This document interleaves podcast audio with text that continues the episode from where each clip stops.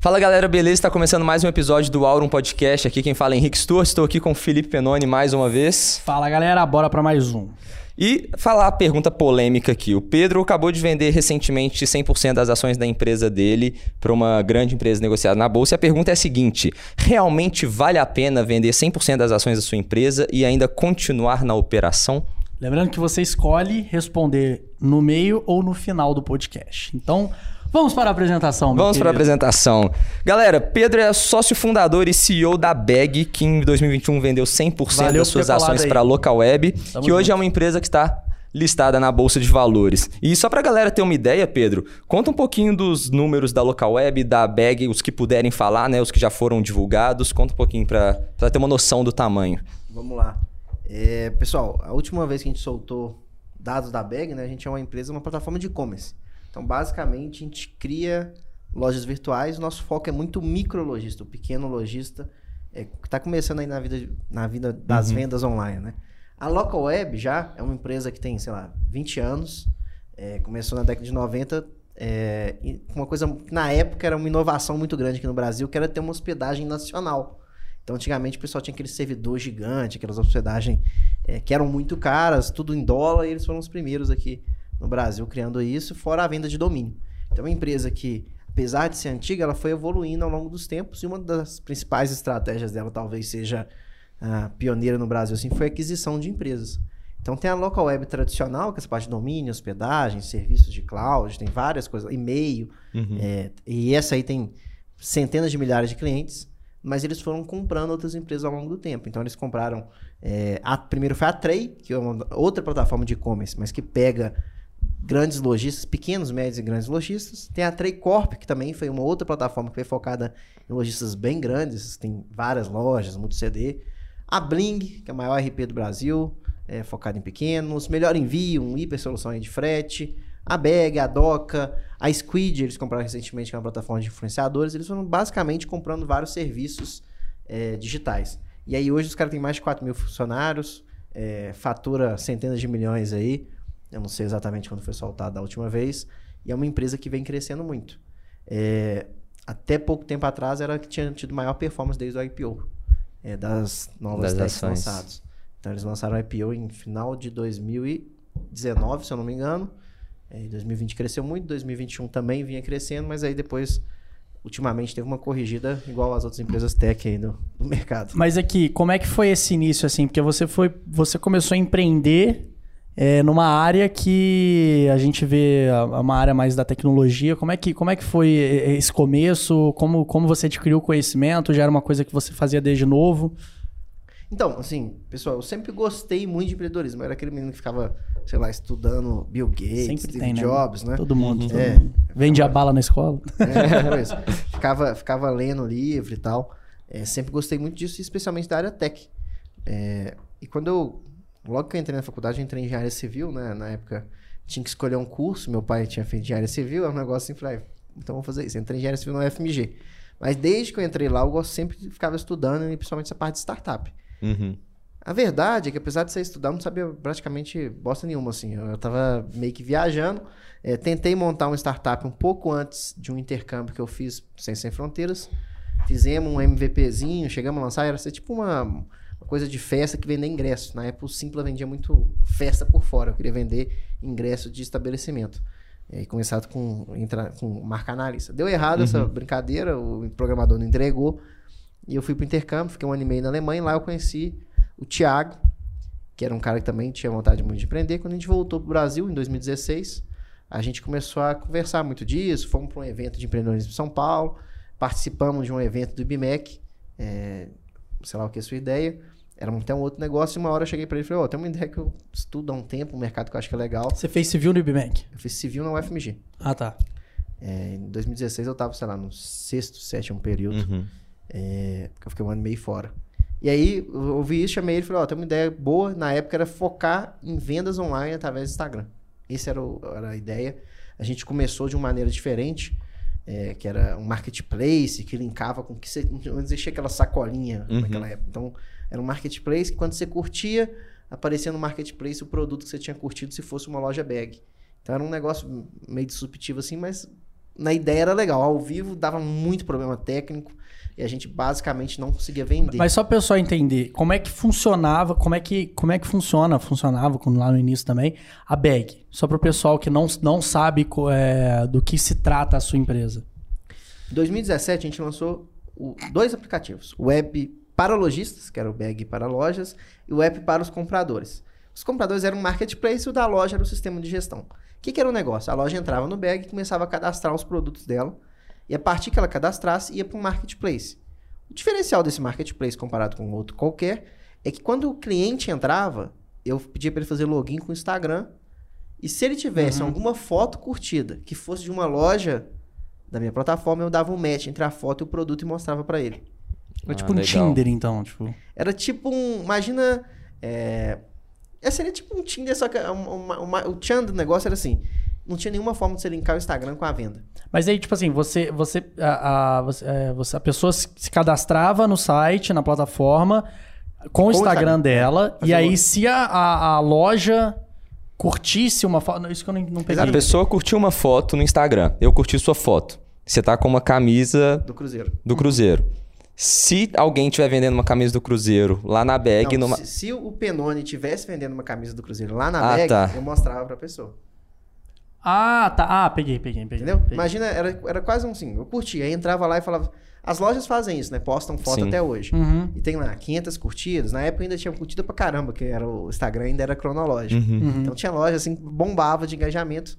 É, hoje ainda tem, mas cada vez mais difícil. Mas naquela época, então, o pessoal curtia, ficava lá, qual o preço, quanto custa, tal, sim, tal, tal. Sim, sim. E o pessoal tinha uns que nem respondiam, é um negócio bem uhum. engraçado, no início da rede social, 2017, é, que tava bombando para venda.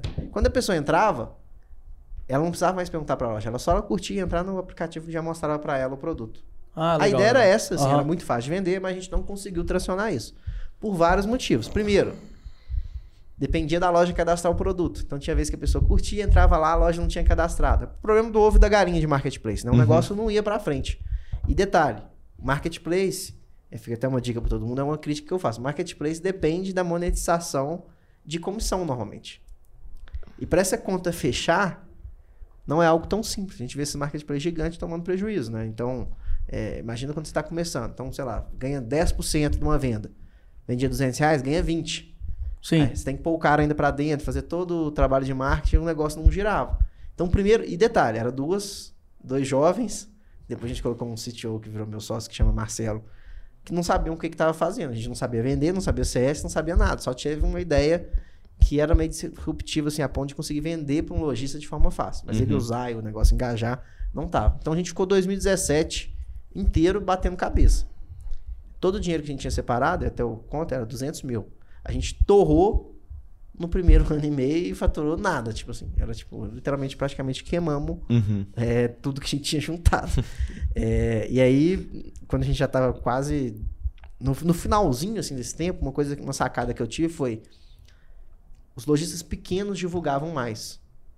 Mas eles reclamavam que a plataforma não era só deles. Os grandes, é, que já tinham site, já tinham essas coisas, eles, esses aí tavam, não estavam ligando tanto. Mas os pequenos, eles gostavam pra caramba, porque sempre foi muito simples, sempre foi pelo aplicativo. Uhum, sim. E os caras reclamavam que montar um site era difícil. Então ele falou, Pedro, eu adoro isso. O único problema é que eu tenho que mandar pra um lugar que tem meu concorrente. Se você tirasse isso, eu ia divulgar pra caramba. E aí eu, eu a gente nichou, falou, oh, então vamos fazer o seguinte. Continua o aplicativo, continua o marketplace, mas vamos lançar um site. Então o cara vai ganhar duas coisas. Ele ganha um, um site só dele, a gente não vai cobrar na época nada por isso. Então ele pode divulgar o site e a gente continua com o marketplace. Agora os caras vão estar cadastrando produto, vão estar divulgando e a gente usa alguma forma de depois bombar isso uhum. para ter mais produto. E aí o marketplace era vinculado com o site da pessoa também? Também, só que assim, produto ia para os dois. Uhum. Só que rapidinho a gente viu que os sites começaram a vender e o marketplace não. Hoje divulgava um, marketplace não. A gente falou, o, o pote de ouro está no site. Isso foi no finalzinho, assim. Então, em dezembro, eu lembro que a gente lançou o site. É, e aí cortamos o marketplace, já tinha algumas lojas vendendo, e falou, como é que a gente escalona isso? E aí, a gente ainda não conseguia faturar, mudamos o modelo para SaaS, né? A gente cobra mensal. Uhum. E com cobrar mensal, a gente começou a anunciar. Então, a gente pegou muito a ideia, eu acho que o Beck talvez foi um primeiro desses aí, até por estar aqui em BH e ter muito amigo dessa área, uhum. ou conhecido, a gente começou a pegar essa ideia de marca digital, que é um negócio que até hoje tem pouco startup que usa, a gente fazia muito esquema, tipo, tipo o pessoal que vende Hotmart mesmo. Então, uhum. subia lá no telhado, tava até contando pra você, né? Aqui no office, subia no telhado do meu pai lá, mirava pro prédio bonito, opa, tudo jóia, se você quer vender online, quer vender mais pelo Instagram, desliza pra cima. Era tipo assim, não eram os únicos que Aham. faziam isso, não tinha. Comecei a fechar com influência. O pessoal vendia muito institucionalzão, SEO, né, os concorrentes da época. É, a gente talvez deve ter sido o primeiro. E aí a gente, mesmo sem saber nada, a gente pegou a manha de aquisição. E aí, com o dinheiro da aquisição que a gente tinha queimado tudo, a gente começou a escalar a empresa. E aí foi exatamente assim, eu lembro direitinho. Em março de 2000... Março? Semana Santa de 2018, é, a gente tinha uma época, eu tava negociando com um cara que podia ser um investidor na época, e a proposta que veio é tipo assim, o cara falou, "Ô, esse negócio não vale nada, tipo, vem trabalhar pra mim, eu fico 85% disso e é isso. Uhum. E na época eu liguei pro meu sócio, o cara falou, tipo, nossa, que, tipo, o que, que a gente tá fazendo, né? Um, É. três meses e a proposta que a gente recebe é essa. Será que a gente termina ou não termina? Será que a gente desiste? E aí foi bem, tipo, sendo de... Eu brinco até, né, se não é copy, foi realmente aconteceu assim. A gente falou, mano, quando a gente voltar da Semana Santa, a gente senta e conversa. E na Semana Santa, vendeu, tipo, 12 lojas no boleto, que foi quando a gente tinha ligado as campanhas no Facebook. É, é, era no boleto, então quase ninguém pagou, mas a gente falou assim: essa, esse negócio dá pra tirar a coisa. E a gente primeiro cortou o boleto, tô brincando. A gente pensou como recupera o boleto e tal. E ele começou a vender. E aí basicamente foi escalando. Primeiro mês 10 mil, depois 20 mil, depois 30 mil. E todo mês ia crescendo, a gente ia contratando mais gente ou aumentando o tráfego. Então era basicamente: vendeu 10 mil, contratou um dev. Vendeu isso, contratou um CS aumentou 10 mil de tráfego. E aí basicamente foi assim até o dia que a... Aí depois entrou os investidores mesmo. é, Que foi mais para montar um board em 2020, mas quase tudo bootstrapping até a venda para local web, que foi no mês de 2021. Tudo bootstrap, que isso. Assim, 2020 entrou os investidores, mas é, Mas até lá já foram o quê? Quatro, três anos? é, foi três anos e tanto. E até os investidores também a gente foi para montar um board e tal, não foi uma grande captação, nem uma série A, nem um seed, nem nada. A gente montou um board colocou gente fera, que inclusive ajudou muito, porque logo que eles entraram, começou a pandemia. E todo mundo sabe, né? O e-commerce bombou, o bag triplicou, quadruplicou a entrada de loja. E o negócio ficou muito. gerava caixa crescendo, né? Então a gente reinvestiu dinheiro para para manter e eles ajudaram nessa época, depois que começaram a ter, começaram a ter interessados, gente querendo comprar. É, ter gente com experiência ajudou muito, porque a gente. Eu, e meu sócio, a gente nunca. Ele tinha feito uns estágios, uma coisa assim, mas nunca nem trabalhar tinha direito. Então foi o primeiro negócio mesmo. Não, legal demais. E é interessante, pegando um insight que você falou um tempinho atrás, que foi o seguinte: vocês estavam lá com, o, a, com a loja da- do, do lojista lá e com o marketplace. Na hora que você analisava, tava todo mundo indo para a loja. Então, essa mentalidade de olhar para o dado, olhar para o que está acontecendo, olhar para o feedback do cliente e trazer isso para dentro né, é muito importante, principalmente para quem está começando, né? As pessoas acham, nossa, tô com essa ideia aqui inovadora, isso aqui que vai ser o caminho das pedras, quando na verdade ninguém liga, digamos assim, para aquilo, né? O cliente não está querendo de fato aquilo. Então, às vezes o que você acha que é o melhor, não necessariamente é o melhor para o cliente. Você sempre tiver essa mentalidade assim ou isso, veio com o tempo? É, eu acho que, assim, quando a gente começou a empreender, a gente vai pegando alguma- alguns macetes, né? E acho que um deles é se, se desapegar um pouco, é, porque você acha, às vezes tentar trazer uma coisa mais, mais séria, né? Eu lembro que essa ideia, e, e talvez não é nem séria, é o que você consegue fazer também, né? Assim, é, talvez o marketplace fosse o Pedro de hoje, entendendo mais de produto, eu teria feito algum gatilho de growth lá, que é ter feito o negócio rodar. Eu já tive essas discussões. Ah, se em vez do cliente entrar e mostrar, fosse o contrário, né? O lojista que via se tem alguém da base e já mandasse um recado para os clientes falando, ó, aquele produ- o lojista tal viu que você curtiu o produto dele, aqui tá o link, captava o Uhum. lead de alguma forma. Mas na época a gente não tinha essa capacidade, até hoje tá aprendendo, que é a parte de produto. Então a gente teve que trocar para sobreviver. Então tudo que a gente foi vendo, isso foi legal que a gente fez uma startup no mercado extremamente competitivo, com gente muito antiga, extremamente capitalizado, e a gente conseguiu. A gente tem que fazer diferente. Então depois a gente pode entrar nisso. O bag foi feito para ser o oposto das plataformas que estavam. É, porque não tinha espaço. Tinha, já tinha. É, que é basicamente essa a melhor forma quando você entra no mercado, né? Você tem que sempre inovar, porque, tipo, se você fizer a mesma coisa que todo mundo faz, você vai estar competindo com os grandes, né? E os caras têm mais dinheiro, mais autoridade, mais pessoas confiam no trabalho deles. Agora, quando você chega com um diferencial ali, obviamente as pessoas vão querer experimentar pela primeira vez. Exato, aí foi um pouco essa sacada. Então a gente, ao longo do caminho, teve que abandonar algumas crenças e criar umas coisas diferentes para conseguir crescer. Então, Tipo o quê? Tipo, um, um negócio que o Bag faz, faz muito até hoje, é conhecido, é são os eventos online. É uma forma que até hoje o pessoal faz muito institucional e tal, né? O Bag pegou a manha de criar uma, uma relação com a audiência, é, através de eventos, de comunidade, treinamentos, que vira coisa que é muito coisa de infoprodutor, né? Infoprodutor Uhum. usa muito isso. Sim. É, modo de gente adquirir cliente. Outra coisa, todo mundo falava que suporte era meio impossível. Até hoje, você pegar qualquer plataforma dessa, eles cortam o suporte é, para quem está começando. A gente falou, o nosso cliente precisa de suporte. Os caras não dão. Então, como é que a gente faz para ter? Criamos um suporte que hoje tem NPS 90. Então, assim, a gente foi moldando é, para coisas que, é, às vezes, se fosse só aquele cara muito tradicional, você fala, ah, não escala, sei lá o que. A gente foi fazendo e foi crescendo. Eu tava vendo esses dias uma aula acho que do Ícaro de Carvalho, que ele tava falando sobre isso. Que quando você entra no mercado e já tem muita gente grande, e você sente que, ah, eu não vou conseguir entrar porque já tem pessoas ali que dominam. Que na realidade você tem que entender que os caras hoje, por ser, por, por estarem né, com, com vários clientes, serem grandes de verdade, é, eles não conseguem entregar coisas que às vezes o cliente gostaria, como por exemplo um suporte. Então, tipo assim, é, suporte, preço são as duas principais, ah, os dois principais fatores que novas empresas utilizam para conquistar novos clientes no mercado. Então, tipo, pô, esse lance do suporte que você falou é interessante. É, teve um. No meio da trajetória, assim, a gente ia fazer, mas teve um artigo que eu vi bem legal da. Como é que chama? É, tem a Zendesk e tem o. Que é Talk to. Não sei se já viram. É um chatzinho gra- gratuito que hoje ele tem um mercado insights maior que a Zendesk. Ele não cobre e tal, mas ele foi justamente o que ele falou. Entrei no mercado, tinha Zendesk, tinha. No Brasil tem a. Inclusive do grupo lá. O que, que é o Zendesk, perdão? É um sistema de chat pra você colocar dentro da empresa. Ah, tá. Esses caras valem bilhão de dólar hoje e tal. É, mas é, tem vários outros grandes. E aí, quando ele foi entrar, que ele falou: Como é que eu penso pra ser diferente? E aí, ele foi lançou um negócio gratuito que mudou o modelo de negócio. Ele ganha contratando atendente e tal. Na época, ele, que ele fez me chamou muita atenção. Então, o Bag, por exemplo, tem uma coisa que é só a gente até hoje. Toda plataforma de e-commerce é desktop. Nossa, é pelo mobile.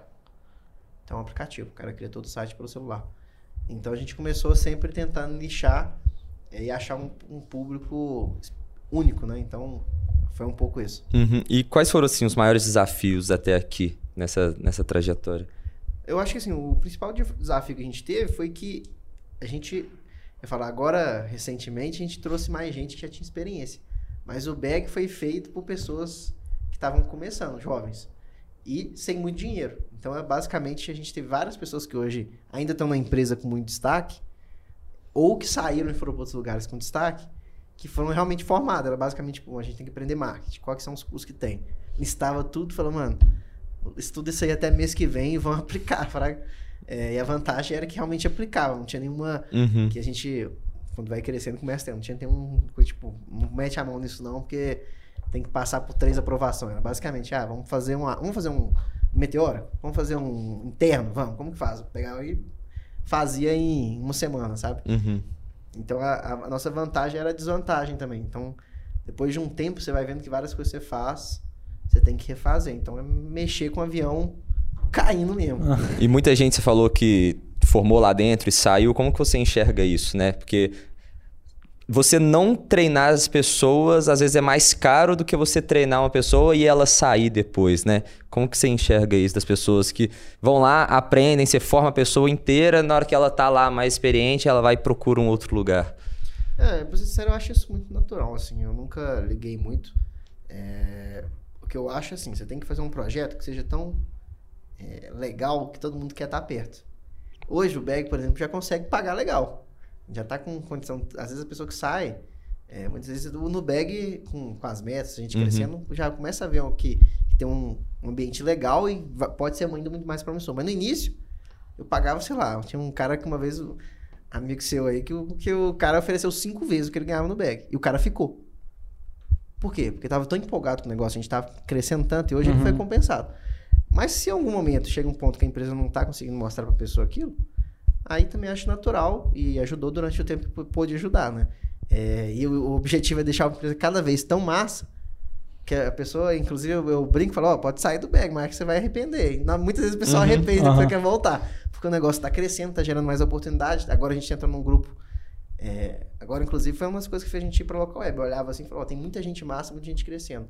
Hoje a gente começa a olhar pro lado, não é só o bag, né? Tem um grupo gigante e tudo que a gente faz impacta ou pode chamar a atenção de várias outras empresas, várias outras Uhum, coisas. Então, acho que para a pessoa que está lá dentro, abre um mar de possibilidade muito legal também. E uma galera muito nova. Então, é, eu acho que foi muito case. Eu fico até orgulhoso de ver uns caras que saíram de lá e hoje tá fazendo coisa em outro- outros lugares, ou pessoas que fo- é, falam que se inspiraram de alguma forma no, no que o Bag faz, no como a gente Uhum. faz. É, que eu acho que mostra que o trabalho foi legal, né? Que deu, deu muito trabalho durante esses quatro anos, a gente dedicou muito, é para isso mesmo. E eu acho que quando você tá numa empresa, você pode ganhar financeiramente, mas você também ganha no seu valuation pessoal, né? Eu acho que isso Sim. era um negócio que eu, que eu prometia pro pessoal quando entrava. E eu acho que, eu, de certa forma, a gente é, tipo, correspondeu e valeu a pena. Quem entrou lá atrás pra não ganhar nada e, e se ferrar com a gente, hoje é, tá em lugar que ele demoraria 10 anos se tivesse num, Uhum. num sistema tradicional aí de, de lugar. Então acho que eu fico satisfeito. Sensacional. E uma coisa que acho legal é porque, tipo, quando você cria uma empresa na área da tecnologia, principalmente essa empresa que. é, a sua empresa ela, é- ela é mais B2, é, B2C ou B2B, a BAG, no caso? Assim, teoricamente é B2B, mas ela Aham. é quase um B2C, porque como são pequenos empresários, então o cara às vezes é meio, o cara às vezes é ele é sozinho. Aham. Então, apesar da gente vender para empresários, a venda eu, eu diria que é muito parecido com o B2C. Uhum. Até por isso que o nosso modelo deu tão É, certo. é porque, tipo assim, eu, eu, eu ao se tratar de, de, de, eh, de empreendedorismo, eu sempre empreendi com a minha imagem, entendeu? Então, tipo assim, eu carrego a minha imagem, a minha autoridade para poder vender os produtos da minha empresa, né? Então, tem os cursos lá de produção de conteúdo, tem as publicidades que eu fecho com empresa e outras N coisas que eu eu tenho hoje de fonte de renda. É, quando você trabalha, tipo, não utilizando a sua imagem, que hoje em dia a gente vê a- as grandes empresas, geralmente as pessoas que mais ganham dinheiro mesmo, tem até um estudo que mostra que no marketing digital, as pessoas que mais ganham dinheiro são as pessoas que realmente trabalham em off. É, como que você cria o branding de uma é, uma dúvida pessoal mesmo. Como você cria o branding de uma empresa, sabendo que aquilo ali tem que ter a sua essência, tem que ter o- o- um pouco do que você faz, mas você não tá ali aparecendo. Você tem que é, você tem que às vezes criar uma forma de transformar aquilo em um em, em algo que faça sentido para o cliente, sem ter ninguém ali, tipo uma, uma, uma figura principal.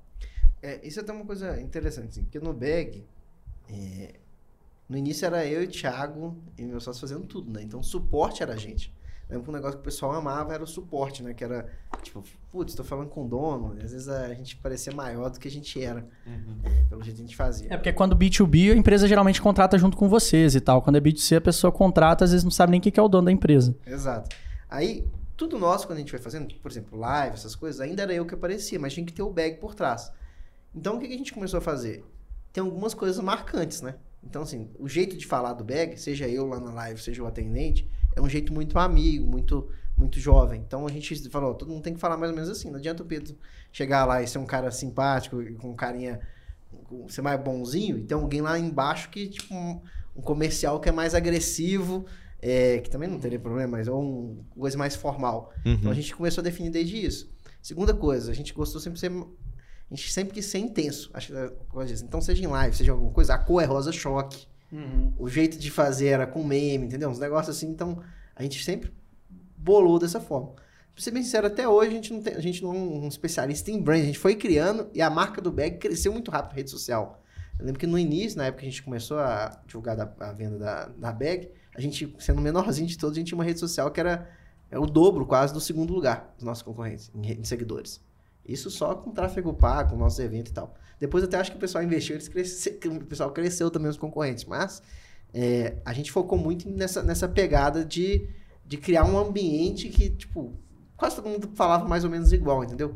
É, eu não sou um especialista em brand, acho que tem coisa até que a gente já, já errou no meio do caminho aí, mas seria um Mas pouco foi uma isso, coisa que assim, cresceu naturalmente. naturalmente, assim. Era o jeito que eu falava, a gente começou a virar o post, que virou o jeito que o suporte fala, e que virava o jeito que voltava pro post. Então a gente ia meio que conversando ia fazendo. E Legal. uma coisa que eu sempre gostei, eu sempre falei assim, tentar não ser morno. Isso era um negócio que eu falava, assim. Eu nunca gostei de um negócio muito institucionalzão pro bag. Porque era o jeito que os outros faziam. Uhum. Muito aquela pegada. Então, É, você assim, tem que ir pro lado oposto. é, a gente pra chamar a atenção de uma aquela, forma. Aquela arte de propaganda, tipo, crie sua loja virtual, é, Uhum. profissional. É um cara com meio terno, assim, vestido, sabe? Nossa, era eu em cima de um, de um, de um prédio, mandando um cara deslizar Então você chegou a usar bastante a sua imagem nas divulgações. Usamos, usamos. Assim, é, e Que igual você falou, as empresas tradicionais pegavam, colocavam um cara de terno ali. Exato. Você era- usava a sua imagem, tipo, Era e. um, ruso- um ruivo vestindo camiseta rosa choque. Tipo Ah, assim, bota fé. Ah, show. então, é, usou muito e até hoje usa. Só que hoje a gente tá também tendo mais pessoas, né? Então, sei lá, tem um Gui da equipe que faz a fala mais sobre ads. Uhum. Tem o Léo que tá entrando agora com a parte de conteúdo. Tinha outras duas meninas na rede social que apareceu muito, a Thaís e a Michelle. É, a Thaís tá até hoje lá, a Michelle já saiu, mas participava. Então, assim, a gente usava muito pessoas. Entendi. E eu era uma dessas aí. Ah, legal. Isso que você falou de não ser morno, né? Até em questão de posicionamento, já vi muita gente falando que ou você tem que ser quente ou você tem que ser frio, né? Você tem que se posicionar de alguma forma, principalmente em alguns assuntos polêmicos, para você atingir um público específico que você quer atingir. Então, dependendo da identidade da sua marca, do que, que você quer trazer, você teria que se posicionar do lado A ou do lado B, porque isso te faria se identificar com aquele público. Vocês acreditam em alguma coisa assim? Vocês se posicionam de alguma forma? Ou nesse quesito não entra muito nesses temas um pouco mais polêmicos? Como que você atinge aquele público que você quer atingir? Eu, eu, assim, polêmico geral não, mas assim, pro nosso cliente eu sei muito o que deixa ele, ele, ele chateado, sabe? Tipo, então a gente... A gente Explora bem dor e medo, assim, essas coisas. É, assim, eu sei que, por exemplo, o cara incomoda muito ele ter que ficar o dia inteiro no WhatsApp respondendo. E, e o que incomoda é chegar no dia seguinte, o cara ter mandado mensagem, ele responde, o cara não volta, entendeu? Então a gente, a gente sabia falar isso junto com com que é e realmente ajudar, né? Assim, o objetivo do cara não é ter 100 milhões de reais. Nosso objetivo do cara era ganhar mais para passar mais tempo com a família, ter um negócio mais, mais legal. Então a gente. E até a gente focava o produto para isso, né? Então é, a gente começou com o tempo cada vez mais conseguir investir em produto e aí era focado em ajudar a dor real do cara. Então nessas coisas a gente era intenso, assim. Agora sobre, sei lá, política, essas outras coisas assim, a gente nunca entrou muito, não. Até porque nem faria muito sentido, né? É, eu acho que o Bag é mais, mais essa parte de empreendedorismo, né? A gente, Aham. Empreendedorismo, apesar de um, um outro influência entrar, é mais um aquela motivação diária, Aham, né? Você sim, motivar sim. o cara a querer ser melhor e superar outro dia. Então, acho Entendi. que a gente entrava nesse quesito. Eu acho que, é, por exemplo, quando a gente faz uma, uma análise do que você fez, você acha que, tipo, quando você está competindo com grandes, né? Você está competindo com um mercado ali que já existe há muito tempo. é, hoje em dia a gente vê a galera falando que o marketing apelativo ele tem que acontecer porque a gente está numa concorrência absurda. Então, por exemplo, o YouTube há, 12, há, há 10 anos atrás, você não necessariamente precisava fazer ali um clickbait, um título muito apelativo, uma miniatura extremamente chamativa, porque eram poucas pessoas produzindo, então tinham poucas opções de conteúdo para você assistir, consequentemente, poucos conteúdos do seu nicho e era só aquilo ali para assistir, então você acabava entrando no vídeo. Hoje em dia, como é um tanto de gente, você tem que, tem que convencer a pessoa com um, click, com um clickbait muito, muito apelativo. Às vezes até a galera acaba mentindo um pouco no- nas miniaturas, nos títulos. Óbvio que hoje em dia o YouTube ele bloqueia esse tipo de ação. Mas é, como empresa, você acha que vocês tiveram que criar esse, mar, esse marketing apela- apelativo, às vezes usar um pouco desse, igual você falou, do medo, da dor, explorar a fundo e tipo, a ponto de você convencer a pessoa de que ela precisava comprar o seu produto, que ele era a melhor opção no mercado por ser um produto novo, que tem coisas que outras empresas acabam não oferecendo, é, mas um marketing que às vezes você olhou e falou assim, cara, eu não gostaria de fazer isso, mas eu preciso porque o mercado exige. Isso, é- isso assim, isso é uma coisa que eu sempre bati muito. A gente, a gente sempre foi muito é, forte no marketing chamar a atenção, mas, no, mas nada que ferisse o longo prazo ou que atrapalhasse a gente ter coragem de fazer. Então, por exemplo, um negócio que eu sempre falei muito, eu, eu entrar muito em live. Eu falava, eu quero entrar em live e eu não quero ser xingado. então, é lógico que vai ter um cara ou outro que às vezes xinga por causa de coisas. Sim, mas, assim, sim, sim. mas assim, hoje eu entro em live e um dos negócios que eu gosto de fazer é chegar lá, entra um tanto de cliente e chega, galera, quem é cliente bag, manda aqui e fala se você gosta da plataforma. E eu peço isso ao vivo. Então, é, é uma coisa até forte, né? Você entrar numa live e falar, galera, quem quiser curte aqui, manda aqui. Uhum. Quem, quem não gosta, xinga nessa hora também. Mas, e com, é, hoje a, gente- a última coisa que a gente falou foi 14 mil clientes, é muita gente Galera, galera.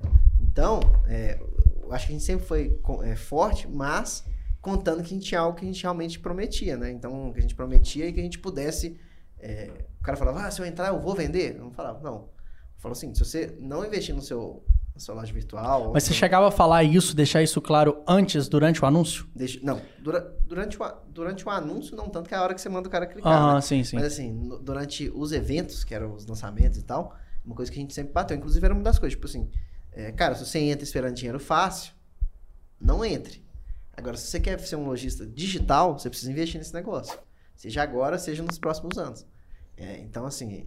E aí a gente, a gente sempre teve uma pegada muito amiga, assim.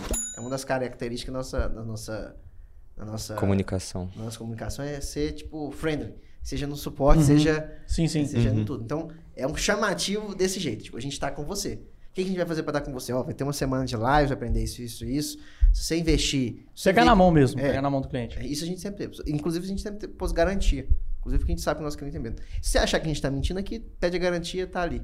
E aí a garantia sempre foi um negócio também que a gente bateu. Uhum. Mas isso é até uma, isso é um marketing mais forte, né? Você oferecer garantia é coisa de marketing, marketing digital que a gente pegou. Então, Uhum. o- até concorrente, eu acho que nenhum tem garantia, por exemplo, até hoje. É, os caras têm mensalidade, o cara paga, cancela, no próximo não cobra. A gente coloca Uhum. garantia de 30 dias até hoje. Então não deixa de ser. Hoje é obrigatório sete dias, né? Tipo, se você compra o produto, se você não tá satisfeito, em sete dias você pode pedir o reembolso sem nem se justificar, pelo que eu. Exato. Só que o- a gente sabe que marketing digital, os caras somem lá e. Né? e principalmente nem- vai é. produto gringo, então não existe isso. Você compra um produto gringo aí, um de assinatura aí, ma- manda lá pro cara. O cara pode reembolsar ou não. Aí é até político. Eu até fazia uma época disso pra testar o que, que eles iam fazer. Tipo, que era reembolso, não usei. Como é que os Uhum. caras fazem? É engraçado que cada empresa vai tendo a sua política, né? Sim, sim. É, de é, antes dos sete dias. Aí tinha uns que são tipo outros, não são.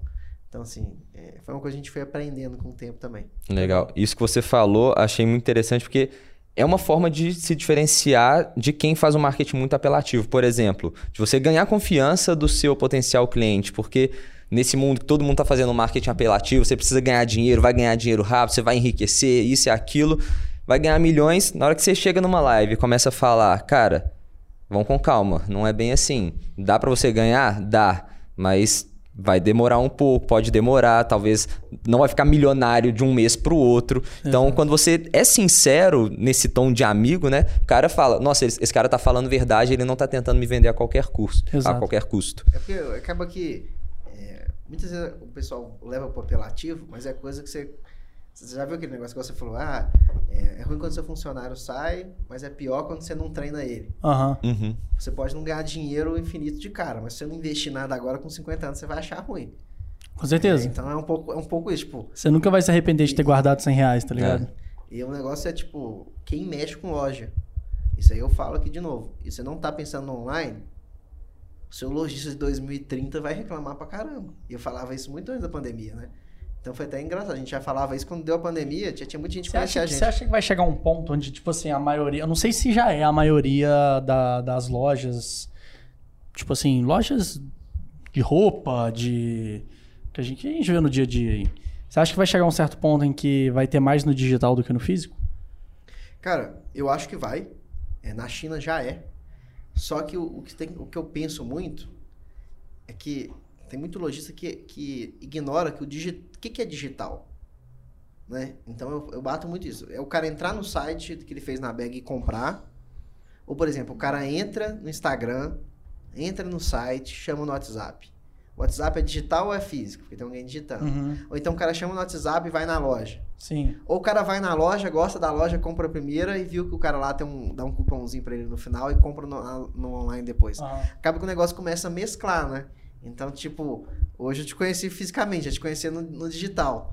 Aí eu vou falar, eu fiquei, sei lá, a gente, a gente tá ficando amigo aqui hoje. Fiquei por causa do dia que eu vim aqui ou porque eu já gostava do seu vídeo lá atrás? Não, começa meio que misturar Uhum. os negócios é, e as oportunidades também. Então, eu, eu sempre bati muito nisso. Eu falei, ó, por uns bons anos a gente vai ver no final do ano o, cara, o William Bonner falando no Jornal Nacional que as vendas online tá crescendo.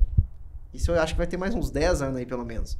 Mas mesmo depois, o que é físico e é digital, ainda mais vindo esse negócio de, de metaverso, esse negócio aí, daqui a pouco piorou tudo, então, né? Aí- Aí não vai, Vai ser nem mais digital nem confuso físico. ainda. Vai ser o, o físico que é no digital. Exato.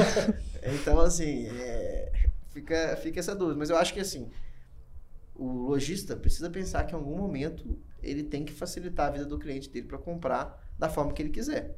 E o digital pode ser um, um grande caminho, né? Sim, sim. Tem até um pessoal que faz, por exemplo, tem restaurante físico que faz anúncio pro cara saber que naquela redondeza ele pode ir lá visitar, né? Essa é uma venda Não, e física. tem né? loja que, tipo, você vai loja, por exemplo, no shopping, que você compra, você experimenta a roupa lá, na loja, e, na- e você não pode comprar. Você tem que comprar pela internet. Os caras só usam aquilo ali como est- é, estoque pra você experimentar literalmente a roupa. Mostruário, né? Então é mostruário. Tipo assim, tem uma loja física, mas se você for comprar, você tem que entrar lá no computador, na própria loja, pedir pra entregar na sua casa. E, e- e tem gente que. Não vai sei se funciona isso, né? Eu acho que não, porque eu, eu, não, eu preferia comprar em casa mesmo, ir em casa e comprar. Mas, tem- mas quem nunca foi numa loja física e digitou o nome do produto online pra comparar o preço, né? Você Uhum. tá fazendo besteira. Mas aí, ah, mas aí tipo assim, é, tem a opção de você comprar na física. Exato. Essa loja não tem, essa que eu fui uma vez. Ela não tem a opção de você comprar no físico. Você quer comprar no físico. Aí eu olho, eu olho pra empresa, eu olho pra loja e falo assim, pô, isso não faz, não faz sentido ter a, a loja física. Se você não pode sair de lá com o produto. É, é, aí, aí que você tem que pensar às vezes, talvez? É tipo assim, quanto que é o custo de dar a loja? Eu já pensei isso também. Quanto que é o custo da loja física? Se fosse contar até display, né? Quantas pessoas passam na porta lá com o anúncio ficando caro? É, Ah. quase um, é quase um display também. Você chegou e conheceu ao vivo, o cara pôs a mão lá e. Ah, então aquilo ali é como se fosse literalmente uma propaganda interativa. Você, tipo. você pode Exato. pensar nisso. dessa forma. Ah, pô, da hora. Eu não tinha pensado. Então, hoje em dia, sei lá, uma loja custa 5 mil por mês, passa 50 mil pessoas na porta. Você... Eu já pensei nisso. É como se O fosse um, custo um da visualização. É, então aquilo ali é mais, não é, o objetivo não é querer te, é querer te mostrar, te Exato. apresentar. Ah, da É hora Você isso. conheceu, você passou na porta lá, você conheceu o cara. Aham, da hora. E pode ser também. Aquela se a que... logística ficar absurda, se a logística ficar absurda no ponto de é, tipo, você, você conseguir receber muito rápido, pode ser que valha a pena até o ponto do- de demanda de estoque. Em vez do cara ter que pegar um estoque e colocar em 50 lugares, ele tem um estoque e um pouquinho de cada em cada um, entendeu? Facilita logisticamente pra caralho. O custo de uma loja vai lá pro chão. Então tem umas coisas interessantes disso. Da hora isso, da hora. Tem- Tem muito marketplace que já faz isso, né? Que faz os hubzinhos nas lojas. É que tem pessoal de material de construção, que é um negócio que é uma loja gigantesca normalmente, né? O cara guarda aquele tanto, sei lá, tijolo lá, os caras hoje só colocam um pouquinho, você vai lá, quero isso, quero isso, quero isso, o caminhão sai de lá de longe e entrega. Então tem um. Tem, é, conta que os caras têm que ficar fazendo lá no papel pra. Ah, abriu minha cabeça isso. pra É muita- Eu tinha uma visão completamente oposta. tipo. Entendeu? É uma Então, conta bizarra de logística. Essa questão de omnichannel também. Ah, Essa de você entrar na loja e só poder comprar no, Na no- internet. na internet também não tinha visto, não. Mas hoje a tendência é realmente todas as lojas permitirem você entrar no site, comprar e retirar na loja, entrar na loja, pedir para entregar em casa, entra na loja, compra no site, mas já retira na hora. Então, cada tem um- que ter isso, né? Cada um vai ter essa vantagem de velocidade, logística, conversão. São contas complexas, mas eu acho que a internet ajuda você a ter mais. É diferencial competitivo mesmo, né? E, cara, tipo, uma, uma dúvida pessoal mesmo, que às vezes eu tô andando na rua com meu pai e a gente fica se perguntando. Tipo assim, eu passo em frente a uma loja é, com frequência, sei lá, três vezes na semana eu passo em frente àquela loja, porque eu preciso ir, sei lá, pra, pra faculdade, ou ir almoçar em algum lugar que eu tenho costume de almoçar. E eu sempre vejo aquela loja vazia. Tipo, tinha, tinha uma em específico, quando eu morava no Rio, uma loja de tênis. Eu nunca vi ninguém dentro daquela loja. E ela ficou de pé por muito tempo, se não tá lá até hoje. Qual que é, assim, tem coisa errada por trás, a gente, a gente entrava numas paranoia lá, falando, ah, isso aí tem algum. Isso aí tem rolo envolvido, ou é possível, sim, tem alguma estratégia além é, do fato de você ter a loja ali física e tal, tem alguma outra estratégia de divulgação, igual você acabou de me falar, dessas lojas que você vai lá só para experimentar, aquilo ali pode ser uma publicidade interativa. É, eu acho que é lavagem de dinheiro. Não, mas eu fico. Era essa geralmente. Do corte, É, A esse ideia. tá o corte Um pronto. corte pronto, eu vou até anotar aqui. Mas, cara, Mas porque, tipo, é, não é possível. Tipo, não tinha ninguém na loja nunca. Nunca vi ninguém. Mas brincadeira, assim, é, eu acho que cada empresário tem que fazer a conta. Assim, a partir do pressuposto que o cara sabe o que ele tá fazendo, é, eu também não sou mais especialista em varejo físico, mas pode ser o escritório do cara, né? Tem cara que tem pessoas que usam isso. Então, imagina, a loja custa 5 mil, mas ele ia alugar um- uma sala que ia custar 2 mil, 3 mil pra guardar as mercadorias. Putz, então, mas era um shopping muito caro. Acho que era lavagem de dinheiro mesmo. É, então pode ser lavagem de dinheiro, então. Explica pro pessoal, até acho que é legal. Tipo assim, não sei se você sabe explicar esse quesito. É. Como que funciona esse, essa parada de, tipo, lavagem de dinheiro em estabelecimento? Não, tipo assim, é porque todo mundo fala, tipo assim, todo mundo fala, porque quando vê alguma coisa esquisita que não tem movimentação, todo mundo fala, isso aí é lavagem de dinheiro. Por que, eu- que as pessoas interpretam isso como lavagem de dinheiro? Ó, pelos meus estudos em Breaking Bad. Brincando. Aquela série é porque o cara fazia lavar dinheiro com, com coisa. Porque assim, o cara tem dinheiro, precisa falar que ele ganhou em algum lugar. E aí ele inventa que ele vendeu numa. numa então loja. é tipo, é ele inventando que aquela loja ali é o que traz dinheiro pra ele, mas na verdade ele tá ganhando dinheiro com outra coisa que é, é totalmente É, no, no- ilegal. No Breaking Bad era lavar de dinheiro porque era, ele fazia um lava-jato, entendeu? Aí chega uma hora que ele tava apontando dinheiro, o cara falou, mano, você tá, vendo, você tá lavando dois mil carros Dois mil nessa carros. dinheiro, assim, não tem como. Mas tem gente que fala que faz em restaurante, não É, restaurante. porque, mas é, não, é porque, tipo assim, eu, eu- às vezes eu gosto de entrar um pouco nesses, nesses assuntos, porque tem gente que escuta muito isso no dia a dia E nem sabe como é e que não faz. sabe co- o que que significa, tá ligado? Eu acho legal a gente entrar nesses termos, porque às vezes o cara tá ali no dia a dia dele, aí o pai, o tio, alguma coisa comenta, "Ah, aquilo ali, ó, não tem ninguém comprando, aquilo ali é lavagem dinheiro. Tá, mas aí o moleque fica, tá, beleza, lavagem dinheiro, mas o que que significa É lavagem de isso, dinheiro? Imagina você tá ganhando um tanto de dinheiro, uma hora você- o governo vai querer saber como que você chegou aquele dinheiro. Aí você tem que, tipo, inventar. Então, Inventar coisa. é- no, no- no Breaking Bad lá, o cara vendia droga, né? Uhum. Ele vendia droga na série e tinha uma, um quarto- um- uma casa de dinheiro. E como é que ele justificava que de repente ele tem milhões de dólares? Aí ele teve que criar um negócio bem sucedido que ele mesmo comprava. Basicamente, Bota fé. era É, isso. muita gente, já me perguntaram isso, inclusive, as pessoas não conseguem fazer muitas vezes essa associação básica, né? Lavagem. Quando você tá lavando alguma coisa, tá pegando uma coisa suja e tá deixando ela limpa, né? Então, lavar dinheiro é justamente você pegar um dinheiro sujo, um dinheiro que não tem lastro, não tem uma origem é, lícita, e de alguma forma fazer os mecanismos lá Pra para tornar limpo. tornar esse dinheiro limpo e você poder aparecer com esse dinheiro e falar: olha, tenho de fato isso aqui. Eu acho que daqui a um tempo, vocês, vocês que mexem com o mercado financeiro, eu quero ver um pessoal explicar como é que ganhou milhões e milhões com Bitcoin sem ter declarado que comprou lá atrás, entendeu? É Basicamente é isso. Tem que aparecer com, com, com dinheiro. Tipo, do nada o cara tem milhões. O cara comprou, imagina, o cara comprou bitcoins lá atrás, não declarou. Então, sim. ele- ou ele vai arranjar um jeito mais pra frente do pessoal declarar, falar, eu comprei em 2015 por um real. Uhum. Ou ele vai ter que dar um jeito de aparecer com esse dinheiro. Abriu uma pipoqueira. É, loja de pipoca no shopping, caro. E ainda nessa questão de, de loja, anúncio na internet e tudo mais, mostrar o produto, você acha que a forma de vender online vai mudar? Porque eu estava gravando um podcast com um amigo meu sobre é, o setor de varejo e tudo mais, que ele é analista de ação. Ele falou um comparativo do modelo americano, europeu, com o modelo chinês das lojas anunciarem. Não sei se você já viu isso, que nos Estados Unidos é aquilo, você entra lá no site, sei lá, da Nike, depois pode até patrocinar a gente, inclusive. Entra lá no site Só tem atleta aqui, viu? Tamo junto. Ah, eu vou duas vezes na semana, duas vezes por dia na academia. Por isso que eu falei, só tem atleta. Eu tava falando sério. E você com essa roupinha de cruzeiro aí. Mas voltando, é, o modelo americano é aquilo que a gente tá acostumado, né? Até aqui no Brasil também. Entra no site, tem lá a foto do tênis, de cima, de baixo, de um lado, do outro, de frente, de trás. E no chinês não, já tem toda uma experiência por trás, tem um joguinho, o site todo piscando, todo colorido e tudo mais. Você acha que isso realmente é uma tendência? Isso deve migrar pra cá pro, pro ocidente ou isso é só uma doideira que tem lá na China? Ó, eu, eu acho que a China no e-commerce, eles fazem uns negócios muito massa. É, é lógico que tem que adaptar, porque da mesma forma que tem um livro bem legal do Alibaba, que é um cara que trabalhou lá, um americano. Jack Ma. Não, é nem é do Jack Ma, é de um cara que foi vice-presidente lá por um Ah, tá, saiu. entendi. Achei que você tinha esquecido o nome dele. É, mas se vocês depois olharem lá, é um livro. Desses Alibaba, é um dos que mais vendem.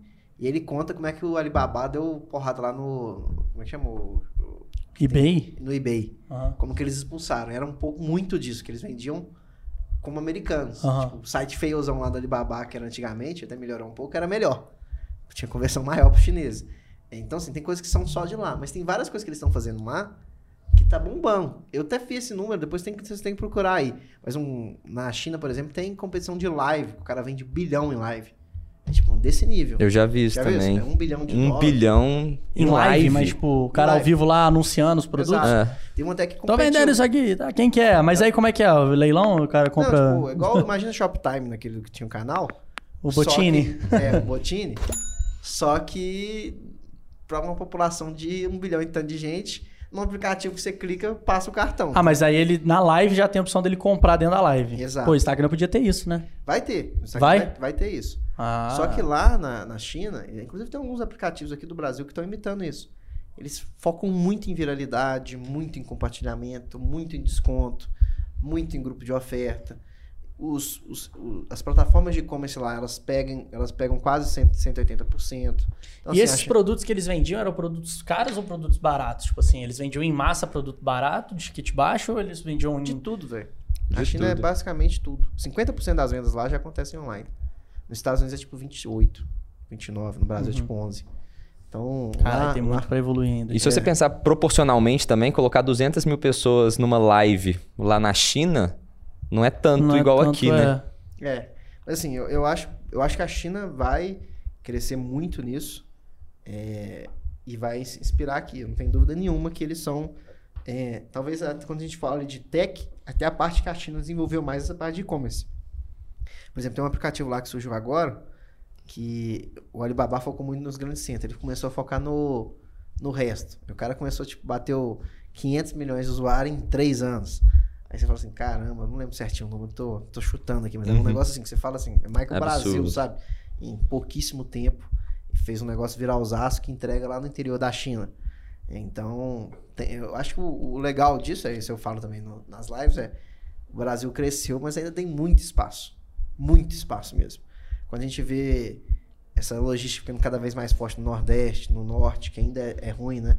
No, no Rio Grande do Sul, quando a gente vê mais pessoas entrando, mais marketplace crescendo. Cara, acho que a gente tá vivendo. É porque, tipo assim, às vezes eu, por exemplo, acho que todo mundo já, já sabe. A gente tem essa a tendência de achar que todo mundo já sabe daquilo que a gente sabe.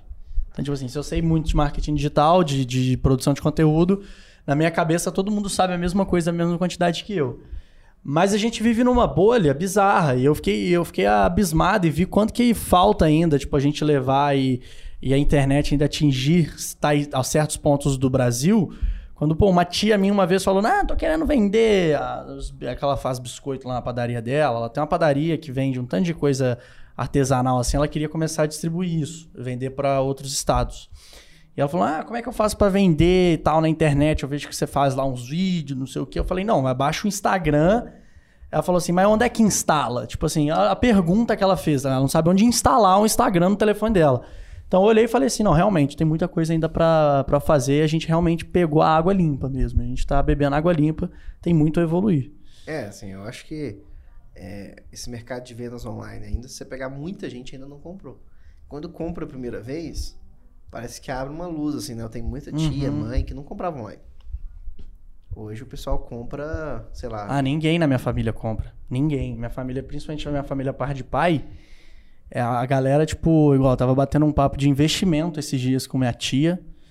E ela falando pra mim que não dá pra confiar, por exemplo, numa casa de análises de investimentos que tem na internet e não que tem que ir no banco mesmo falar com o gerente, que o gerente que é, é confiável, porque você vai estar ali na frente dele e tal. Então, ela depende muito disso ainda. E ela não sabe, ela não, ela não, sente, ela não sente segurança ao entrar na internet, por exemplo, confiar às vezes num produto que é 100% online, que vai te dar recomendações de investimento muito melhor do que o gerente do banco ali. tá Não. ganhando aquela comissão pra pôr produto ruim, né? É, não, e outra, esse negócio de comprar online e tudo mais, isso parece que é um mundo distante, mas tá muito perto da gente. Igual você falou da sua tia, meu pai, minha irmã mora fora, no aniversário dela, não sei, alguma coisa assim. Minha mãe entrou na internet comprou, não sei se foi um bolo, uma flor, e pediu pra entregar lá no apartamento dela. E ela mandou foto agradecendo no grupo da família. E eu tava lá com minha mãe e com meu pai na hora, meu pai virou, tipo, é. Como que isso chegou até ela, né? Quem comprou isso? Você pediu pra alguma das meninas comprar e tal? Não, eu comprei e pedi pra entregar lá. Meu pai arregalou o olho de um tamanho. Não sabia. Como que isso aconteceu? Não, eu juro- A gente tá aqui, ela tá lá, o negócio chegou na casa dela. Eu juro pra você que quando a minha avó pegou o telefone dela, primeira vez que ela pegou um telefone dela, falei, vou te mandar uma foto, que era a foto da nossa família. Ela não, não pode guardar pra você. Que ela achou que, tipo assim, se eu mandasse do meu celular pro dela, eu ia perder a imagem, tá ligado? não era possível replicar a imagem de um pro outro. Cara, e isso foi o quê? Recente, tipo. Tá, Doideira. tá- tá- muita coisa tá surgindo, mas é sinal, aí, é sinal positivo. Ainda tem espaço pra muita gente criar negócio, criar soluções aí. trazer esse povo pro digital. Com certeza. E Pedro, o que, que, você acha dessa questão ainda falando sobre a China, né? Ou China, Estados Unidos, Europa. Aqui no Brasil a gente tem muita inovação que eventualmente a galera copia lá fora, ou ainda tem muita inovação lá fora que a galera tá trazendo para cá e quem descobrir alguma coisa está dando certo lá fora e trouxer vai ganhar muito dinheiro, principalmente nesse setor de e-commerce, varejo e tudo mais. Historicamente quando você pega as startups brasileiras, quase todas são uma cópia de fora que o pessoal tenta fazer a brasileirada. Pode pegar quase todos os grandões aí. Tem alguns casos mais que pode ser discutido, mas a gente é uma a gente tende a pegar modelos e adaptar. Mesmo que às vezes a gente nem saiba direito. O bag mesmo quando a gente criou, a gente começou a criar, não sabia, mas depois a gente foi estudar mais, tinha algumas tendências tipo essa que a gente está fazendo de mobile e tal, lá fora sem ser uhum. tão focado. Então, não necessariamente pode ser uma copiada, mas assim, o Brasil ainda não teve um, um TikTok, que é um chinês, né, um Facebook. A gente tem criado soluções, eu acho que o Brasil tem desenvolvido muito é, para ter empresas legais, tipo Nubank, talvez a gente poderia discutir, mas tinha um alemão lá que fazia um banco digital. É, eu acho que foi um pouco antes. Uhum. Mas assim, é... mas a, o ambiente de startup está crescendo muito. Eu acho que, por exemplo, um tempo atrás, cara que fez exit, né, que vendeu a empresa, era poucos. Hoje eu, eu já fiz, um tanto de gente já fez. Tem uma galera nova é, surgindo, gente que já vendeu e criou ecossistema. Então, eu acho que isso vai incentivando a galera olhar para isso, né? Eu lembro quando eu comecei com startup, eu tinha que explicar o termo. Hoje não fala mais para startup no nosso meio, não precisa explicar Todo o que mundo é, sabe o que é. Né? O início, eu lembro quando eu li Lean Startup em 2012, sei lá, 2011. Aí eu falava startup, os caras, o que, que é isso? É, um jogo? É. e, tipo, é de comer? É, quando eu cheguei aqui, eu fui, por exemplo, fui no primeiro Startup Weekend de, de, de Minas Gerais. Ah, legal. Lá atrás, uns caras que hoje tá tudo famoso aí. É, a gente lá tentando entender o que, que era e tal, o que, que é um MVP e tal. A gente, graças a um, um povo massa aí que bom no TikTok, bom no Instagram, é, já tá muito mais gente, né? Sei lá, tem gente que uhum. é uma startup, deve ter um vídeo aí com um milhão no, no YouTube. Sim. Então, é, o Brasil ainda é um lugar que normalmente tende a copiar.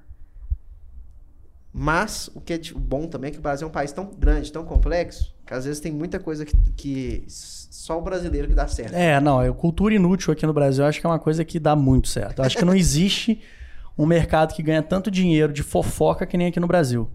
Mercado de fofoca aqui, velho. Fofoca. Eu fiquei por. Não, é sério, eu fiquei Meme. por dentro. brasileiro é campeão Cara, mundial fiquei, de memes. Eu fiquei por dentro do quanto que esses moleques que tomam conta de Instagram de fofoca de influenciador digital, eles estão ganhando. É surreal, mano. O engajamento daqueles caras é bizarro, porque o brasileiro consome muito. Até começou lá com TV Fama, né, na uhum. Rede TV, e hoje a gente tem esses Instagrams aí de fofoca. Os moleques estão tirando grana, grana mesmo, mesmo sem nem colocar a cara e literalmente compartilhando coisa que não vai mudar nada na vida da pessoa. Mas o Brasil, o brasileiro gosta, ama. Não sei se lá fora também é assim, né? Não sei se é uma tendência do ser humano. Mas que aqui no Brasil os moleques estão fazendo grana, estão, viu? E muita. É doideira. Isso é bizarro. E tendência assim para 2022 de e-commerce? É só continuar crescendo mesmo, igual a gente está crescendo nos últimos anos? Tem alguma novidade que você acha que deve surgir aí? Assim, eu acho que o Brasil ainda tem um, um caminho grande aí de, de profissionalizar, né? Ainda tem muita gente que não faz o básico, né? Que é ter o site, ter um, fazer anúncio. Então, a grande maioria das lojas não fazem anúncio. Uma coisa que, sei lá, é, se você estuda um pouquinho, você vê que o básico lá, pelo menos por um, um público quente, você tem que fazer. Então, é, eu acho que a gente vai profissionalizar as próprias ações para o e-commerce bombar, começar a ter mais entendimento é, eu acho que eu brinco muito isso. Quando o pessoal fala de vender online, eu normalmente vejo dois, dois tipos de gente. O que acha que é muito fácil, ridículo. Ah, vou pôr um site aqui vou explodir de venda. Tipo aquele filme né, que o cara põe, vai dormir, acorda e tem um milhão vendido. Ou é o cara que acha. Se for produto pornográfico, né? Aí também. Pode ser, aí também ajuda. Ou é muito. Ou acho que é muito fácil ou é muito difícil. Na verdade, é um meio termo, assim. É um conjunto em bom produto, boa divulgação e e finalizar a venda certa. Então, assim, eu acho que vai crescer bem. É, eu acho que tem muitos segmentos que estão indo para o digital agora. E está crescendo. Então, tipo qual, sim? Tipo, com a pandemia cresceu muito farmacêutico, né? É um hum. negócio que antigamente não vendia tanto. Outro que também o pessoal... Comprar, tinha... tipo, produto, tipo, remédio pela internet. Remédio, é, produtos para saúde. Sim, sim. É, outra coisa que o pessoal não comprava antes, coisa grande, né? De reforma. Uhum. Eram móveis. Ah, não eu tinha. compro Hoje. móvel pela internet pra caramba. Isso antigamente cresceu, cresceu demais, né? Agora, recente. Tipo, Black Friday, agora os caras comprando, um, sei lá, uma cadeira, é, mesa. Isso era um negócio que o pessoal era um dos negócios que fala, ah, mas isso aí eu tenho que ver ao vivo, né? Como é que fica e tal. É, se der errado, como é que volta. Tem muito segmento que tá crescendo e a tecnologia tende a trazer novidade, né? Então, tem gente pensando em solução de marketing, tem gente pensando em solução de anúncio, tem gente pensando em solução de live, de influência.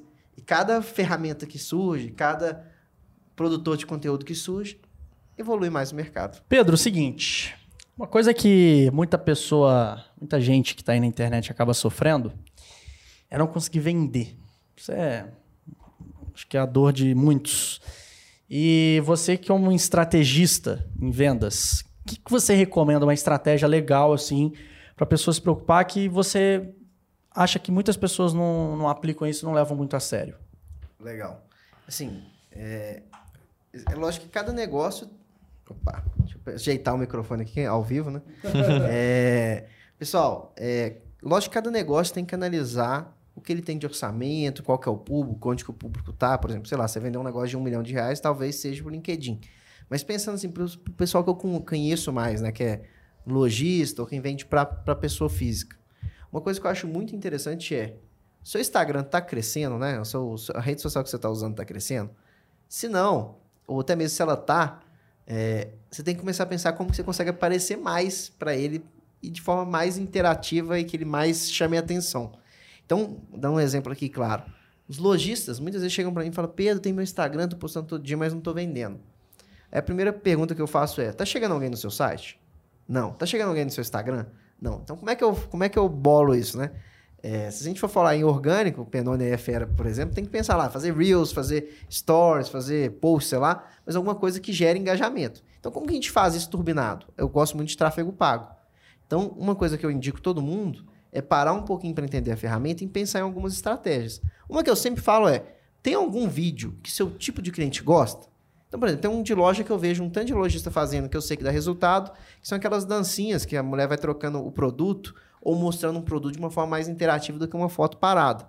Se você pegar esse post, fizer um desse, e no final você colocar uma chamada tipo, conheça, compre o nosso produto no site, ou siga a gente no Instagram, tem anúncios no Instagram para você pôr esse, pôr esse anúncio para rodar, ou até mesmo clicando no botão promover da vida, que você vai ver você começar a ganhar seguidor, seu Instagram começar a dar um movimento, uhum. dar uma respirada. O que, que isso é legal? Você vai ver seus stories começar a ter mais gente, seus posts começar a ter mais curtida, e aí você começa a crescer o seu perfil.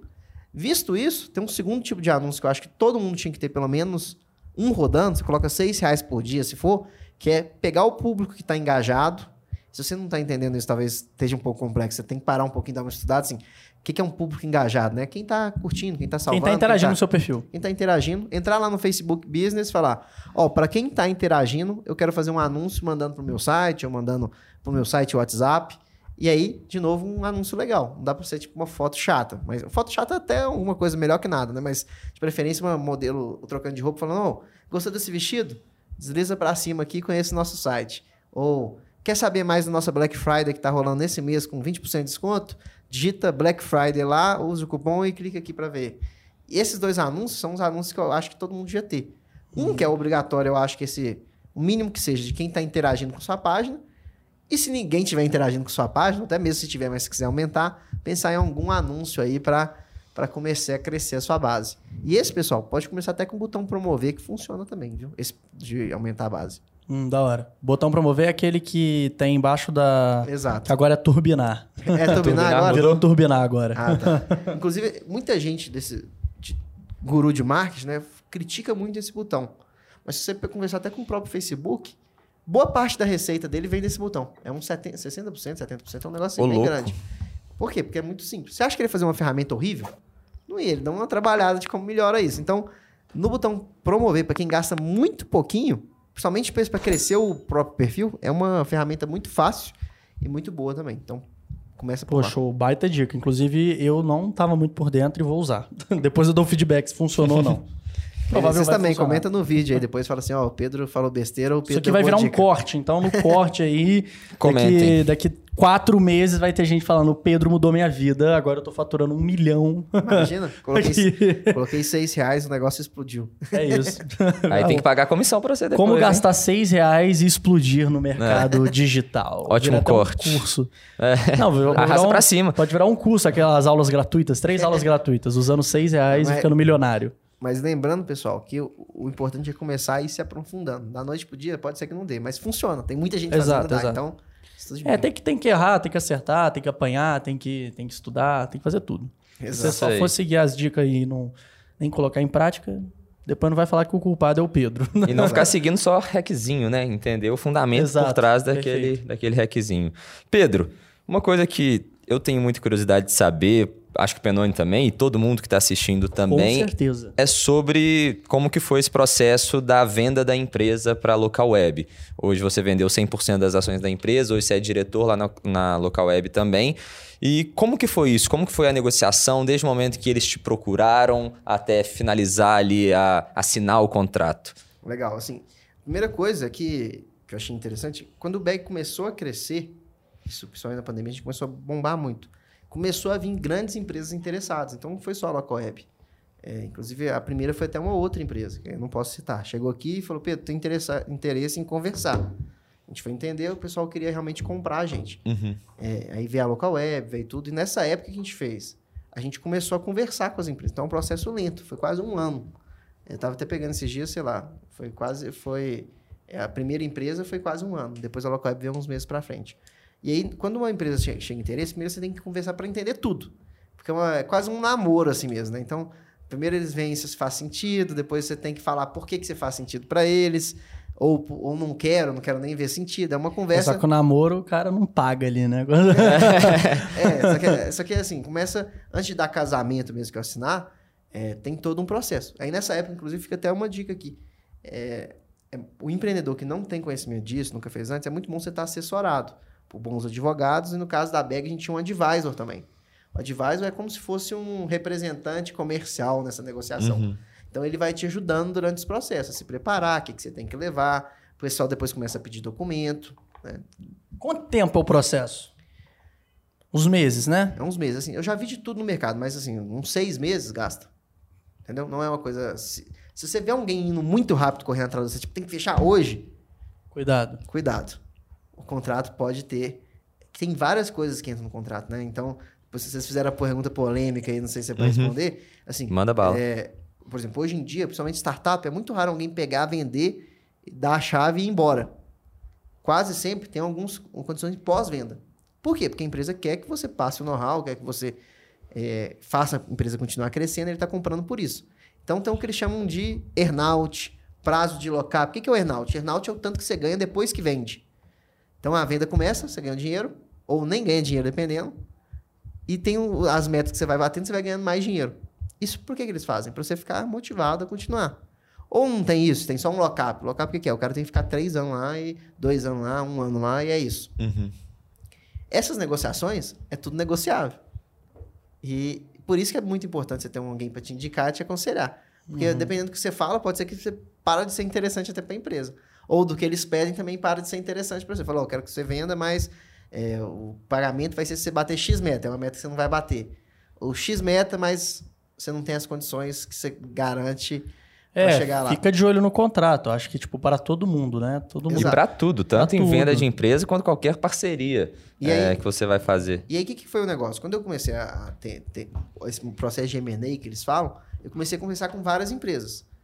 E teve várias coisas que eu fui levando em conta. É lógico, a parte financeira, a parte da proposta. Dois, a parte com quem eu ia trabalhar. E três, que para mim também era muito importante, como que o bag ia estar naquela empresa. A gente faz parte da estratégia cerne dele ou a gente é uma coisa do lado que o cara tá comprando outra? Às vezes um negócio que nem é tão importante, você nem vê muita clareza por que o cara tá te comprando. É tipo uma empresa de cachorro querer comprar uma de feijão. É. Tem nada a ver uma coisa com a outra. E talvez eu vou fazer uma ração, sei lá, um negocinho. Uhum. Ou você vai comprar uma empresa de cachorro e você está sendo vendido para uma empresa de gato que é gigante e está entrando no mercado de cachorro, entendeu? Aham. É, então, no caso do Back Local Web, quando eu ia conversando com várias coisas, teve algumas coisas que me chamaram a atenção. A primeira é que ela era uma empresa compradora. Então ela não estava fazendo isso a primeira vez. Então ela já tinha comprado outras empresas e o feedback que eu via, pelo menos na época, parecia que todas estavam gostando. Segundo, quando você está comprando muitas empresas, eles tinham a, a, ideia de criar um ecossistema gigante. E que eu via que isso ia fortalecer muito o bag, né? Eu estar tá na mesma empresa que tem o melhor envio, que tem a Bring, que tem várias outras empresas. E o terceiro, que eu, que eu gostei muito, é assim, a, a possibilidade de fazer o bag crescer lá dentro. A liberdade que tinha, a condição que tinha, as metas que foram colocadas, a possibilidade, que é um negócio que eu sempre pensei muito. Como que fica para quem trabalha comigo? Né? E na época eu falei, não, tá, eu tô, tá sendo muito legal. Tipo, se eu vendesse sites todo mundo, acabou também. Tem três anos aqui sem o. Sem a gente não. Sem a, a galera. É. E pra galera ia ser muito legal também. Então, a gente já tá juntando uma empresa listada que tá querendo investir pra caramba no nosso segmento para bombar. Então eu falei, ó, se o bag ia ser é, X em três anos, aqui eu posso ser 3X. E, e para mim também ia ser uma experiência legal e tal. Então, várias dessas coisas foram sendo feitas. Mas foi um processo demorado. Teve várias empresas né, é, no processo. Aí tinha empresa que, ó, isso aqui tá, será, será que é legal? Será que não é? é gente que para o bag não era interessante, gente que para a empresa pode o bag não ter sido interessante, sei lá. É, mas assim, o importante é que é, no final a gente chegou com, com opções e a gente escolheu ele. Então foi um, um processo muito legal, muito estressante é bem, bem legal isso contar, assim, quando você vai fazendo um processo de M&A, é estressante pra caramba. Tem dia que você fala, deu errado, esse negócio aqui uhum. é, já era, tipo assim, pra um ou pro lado ou pro outro, tipo assim. Num dia parece estar tá lindo, no é, outro... É uma montanha russa mesmo, acho que todo mundo que passou por, por esses processos de M&A que eu conversei, acho que não teve nenhum que eu vi que, nossa, foi É, todo mundo fala que é muito, muito osso. É, porque, tipo, os advogados brigam, os advisors brigam, isso é normal, entendeu? Você que não tá acostumado, você fala, ixi, que é isso. E no final, todo mundo toma um champanhe feliz da vida? Normalmente era assim, eu fiquei até meio chateado, que o meu foi tudo digital. é porque teve pandemia, né? É, a gente vendeu digitalmente o negócio, tipo assim. É, então, eu fui conhecer o pessoal agora, no, no, em dezembro, e foi bem legal ver que eles realmente foram muito legais, que vendeu... Então, quase seis meses depois, você foi conhecer todo é. mundo? E aí a gente teve Doideira. uma, festa com... Que é bem engraçado, assim, a Local Web... A gente teve uma festa dos empreendedores, era tipo, sei lá, 50 pessoas. É, então é muita gente, entendeu? Muita gente. E é bom que você vê um tanto de gente que às vezes você via lá no LinkedIn e tal. Agora todo mundo parte do mesmo time, né? Então é, foi bem divertido. Da hora. E, e para mim foi. Eu teve a festa do Bag agora também. Foi a última, a primeira vez que a gente reúne tanta gente assim depois de um tempo. Tinha uhum. 20 pessoas na festa, tinha 80. Aí eu olhava e falava assim, tipo, que legal, né? A gente fez isso, assim, uhum. fica até é, muito feliz de. Tá, tá no início. Mas... E como é que foi essa mudança? Agora você trabalha para a local web certo? Você ainda está, obviamente, participando do operacional da BEG, mas você hoje tem um chefe. Coisa que eu não sei se você tinha na época da BEG, né? Como é que é essa diferença aí? É, na época da BEG eu era CEO, né? Então, uhum. é, não tinha, eu tinha minha diretoria que eu também... Eles reportam a mim, mas não deixam de ter uma responsabilidade. Mas não tinha alguém que me cobrava, assim. Mas foi ruim, era eu ficando triste e é isso aí. Você acha que vale bom. a pena a, a troca pelo pelos resultados. Óbvio que vale a pena. Vale, isso é uma pergunta burra, mas assim. É, eu às vezes saber... não, às vezes a pessoa faz e arrepende. Sempre. É, mas sempre minha, não vai falar aqui. Eu é, tô arrependido, é, minha, minha vida da uma bosta, não vai falar. Acaba. Deixa isso internamente. É, mas assim, o que, que você vê de mudança? Do, do assim. Sair de um chefe, geralmente é o contrário, né? A pessoa começa como funcionário e depois vai para chefe. Fazer isso de chefe hoje, você ser um um funcionário da empresa. Eu até falo isso, ainda puxando o saco deles, não, já puxando, eu acho que eu dei muita sorte, assim, porque eu, como eu, eu, quando você vai criando uma startup do jeito que eu criei, você é muito empreendedor. Você não é um CEO, às vezes. Eu acho que eu tinha essa, esse gap por um tempo. Eu já vinha me preparando, mas quando eu cheguei lá, tipo, eu tinha que me começar a me preparar. Tipo, vou apresentar um negócio para um, um diretor local web, né? Vou fazer o meu, meu, meu chefe lá tava brincando, que agora eu chego com pauta, apresentação, antes eu mandava no WhatsApp, sabe? Então, uhum. tipo assim, é, algumas formalidades que, que, que, por um tempo você pode assustar, mas eu gostei. E o, o, fato, lá o pessoal foi muito, foi muito proativo, assim, de ajudar e ser, tipo, realmente quase um mentor, né? Então, eles são mentores, mas são chefe. Então, eu, a Local Web tem essa, essa, esse costume de dar muita liberdade pro CEO, que eu sou CEO da BEG. E eu respondo para a unidade de e-commerce que responde para a unidade de local web. Sim, sim. É, então, esse pessoal está me ajudando muito a pensar, ajudar, tipo, precisa, ah, cara, tô precisando de tal cara na empresa. Não, vamos te ajudar aí, porque realmente esse cara é importante. Uhum. É, cara, eu tô com dificuldade de fazer tal coisa. Ah, senta aí, Pedro. Cuidado, se você colocar coisa demais aqui, talvez atrapalhe o seu BP. É, então, tá tendo que dar um, uma evolução de de cobrança mesmo, que eu tô achando muito positivo, porque querendo ou não, eu sou novo, né? Eu tenho 28 hoje, quando eu vendi eu tinha 27. É, muita gente aí começando a carreira já estava como CEO de uma empresa com muita gente, então é, o fato de ter, ter essa experiência agora, acho que tem me amadurecido muito. Eu estou longe de ser o, o CEO que eu quero, mas eu acho que lá também vai dar essa crescida. Eu estou amparado por um sistema que tem um RH muito forte, tem um financeiro muito forte, coisas que você vê essas empresas novas às vezes não estão mais desenvolvido. Em compensação, eu acho que a gente também tem ajudado com novas ideias para o grupo, que é algo bem legal, né? Você vê que entra uns meninos novos, né? Eu tenho 27, o nosso diretor de marketing tem 21, aquisição, o cara tem 20. Senta na mesa lá e o pessoal, ó, oh, que legal que os caras estão fazendo, como é que a gente pode usar isso aqui.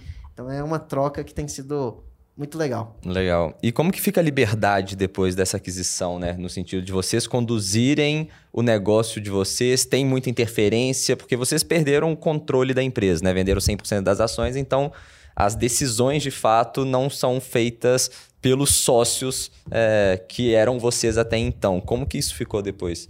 Assim, hoje a gente tem uma liberdade muito grande, assim, é coisa que a gente negocia também. Mas, mas a gente tem uma. A gente ainda aponta o rumo da bag. Só que tem uma pessoa para provar e para guiar também, né? E, tipo, eu não vou inventar hoje, mudar, ó, vamos fazer outra uhum. coisa. Então, assim, a gente perde um pouco de liberdade, mas ganha um apoio. Até hoje, a troca foi muito positiva. Eu acho que o apoio que a gente tem ganhado para crescer tem valido a pena. E eu não. E acho que talvez o propósito tá tão, foi tão bem alinhado antes da aquisição que não teve nada que a gente falou, nossa, isso aqui eu queria fazer e foi barrado. Então, é, acho que foi uma troca. Uma abertura bem forte, assim. É, é, é, uma, é uma conversa mesmo, assim, sabe? Tem vezes que. É, tipo, ah, quero fazer isso aqui. Ô, Pedro, acho massa, mas você já pensou nisso? É, isso eu não pensei. É, como, é que, como é que faz? Ou, posso te ajudar aqui. E a força da, da empresa em si tem ajudado muito a gente conseguir coisas técnicas. É, é você descobre que... caminhos, né? Porque, tipo assim, tem muita gente que fica falando esse negócio de que, ah, tem que ser você contigo mesmo e segue firme o barco aí, não deixa ninguém te. nenhuma pessoa ser superior a você. Sendo que, cara, às vezes a pessoa que é superior a você é uma pessoa mais experiente, que entende mais, que conhece mais caminhos do que você, e ela vai te agregar ali na tua caminhada, pô, você estando é, junto com ela. Com certeza, assim, no caso meu lá, por exemplo, tem um, um cara que eu, que eu, converso direto, né? Que é o Mazito, que é o CEO da Trey hoje. É, e trocava muita ideia comigo. E o Williams, que é o diretor de e-commerce. E as trocas lá têm sido muito boas, assim. Eu aprendo muito com os caras mesmo de, de tudo. Modo de falar, modo de apresentar, né? Com certeza. Modo de portar. E, e eles comigo têm sido bem, tipo, tipo, Pedro, não vai por aí não, que eu acho que que, tipo, não, vai estar tá bom. Vai por aqui e foca seu esforço nisso aí, que é isso que a gente. Perfeito. eu acho que você vai brilhar. O negócio é também você ter liberdade, igual você falou. Você tá tendo uma liberdade da hora de fazer o que você quer também. Tipo, eles são bem abertos com você. É, o negócio é quando você é muito engessado ali no sistema, Exato. né? Tem que ter autorização para mandar e-mail, tem que ter autorização para fazer tudo é. aquilo e você não pode tomar uma, uma medida por, por, por, conta própria ali. E isso a, Local Web ela preza muito. Eu acho que foi legal, é aquela coisa, coisa que eu falei de ter comprado várias empresas, né? para eles crescerem, eles precisam que a gente performe bem. Não dá para você performar uhum. 20 empresas bem se você for um cara que manda lá de cima. Então, é, eles tiveram essa estratégia, eu acho que foi muito acertada, de tipo, vamos trazer boas empresas para elas ajudarem a gente a crescer, não a gente é, vir de cima para baixo. E como a gente está na estratégia no CERN, né, que é e-commerce, é, tem sido uma experiência muito massa. Assim, é tipo, eu, eu me sentia, eu brinco com o pessoal lá, que era a gente subindo para a primeira divisão. A gente é talvez o Red Bull Bragantino, que é um tanto de gente jovem.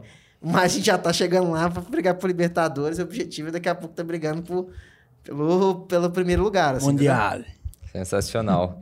E assim, é, sobre a decisão de vender 100%, né? Porque é, a Bag é uma empresa jovem que muitas vezes as poderia seguir um caminho mais é, por conta própria, né? Ter um investimento ali para crescer mais sem perder o controle, seguir aquele mesmo caminho, fazer aquelas rodadas de investimento que toda startup faz para depois chegar lá no IPO.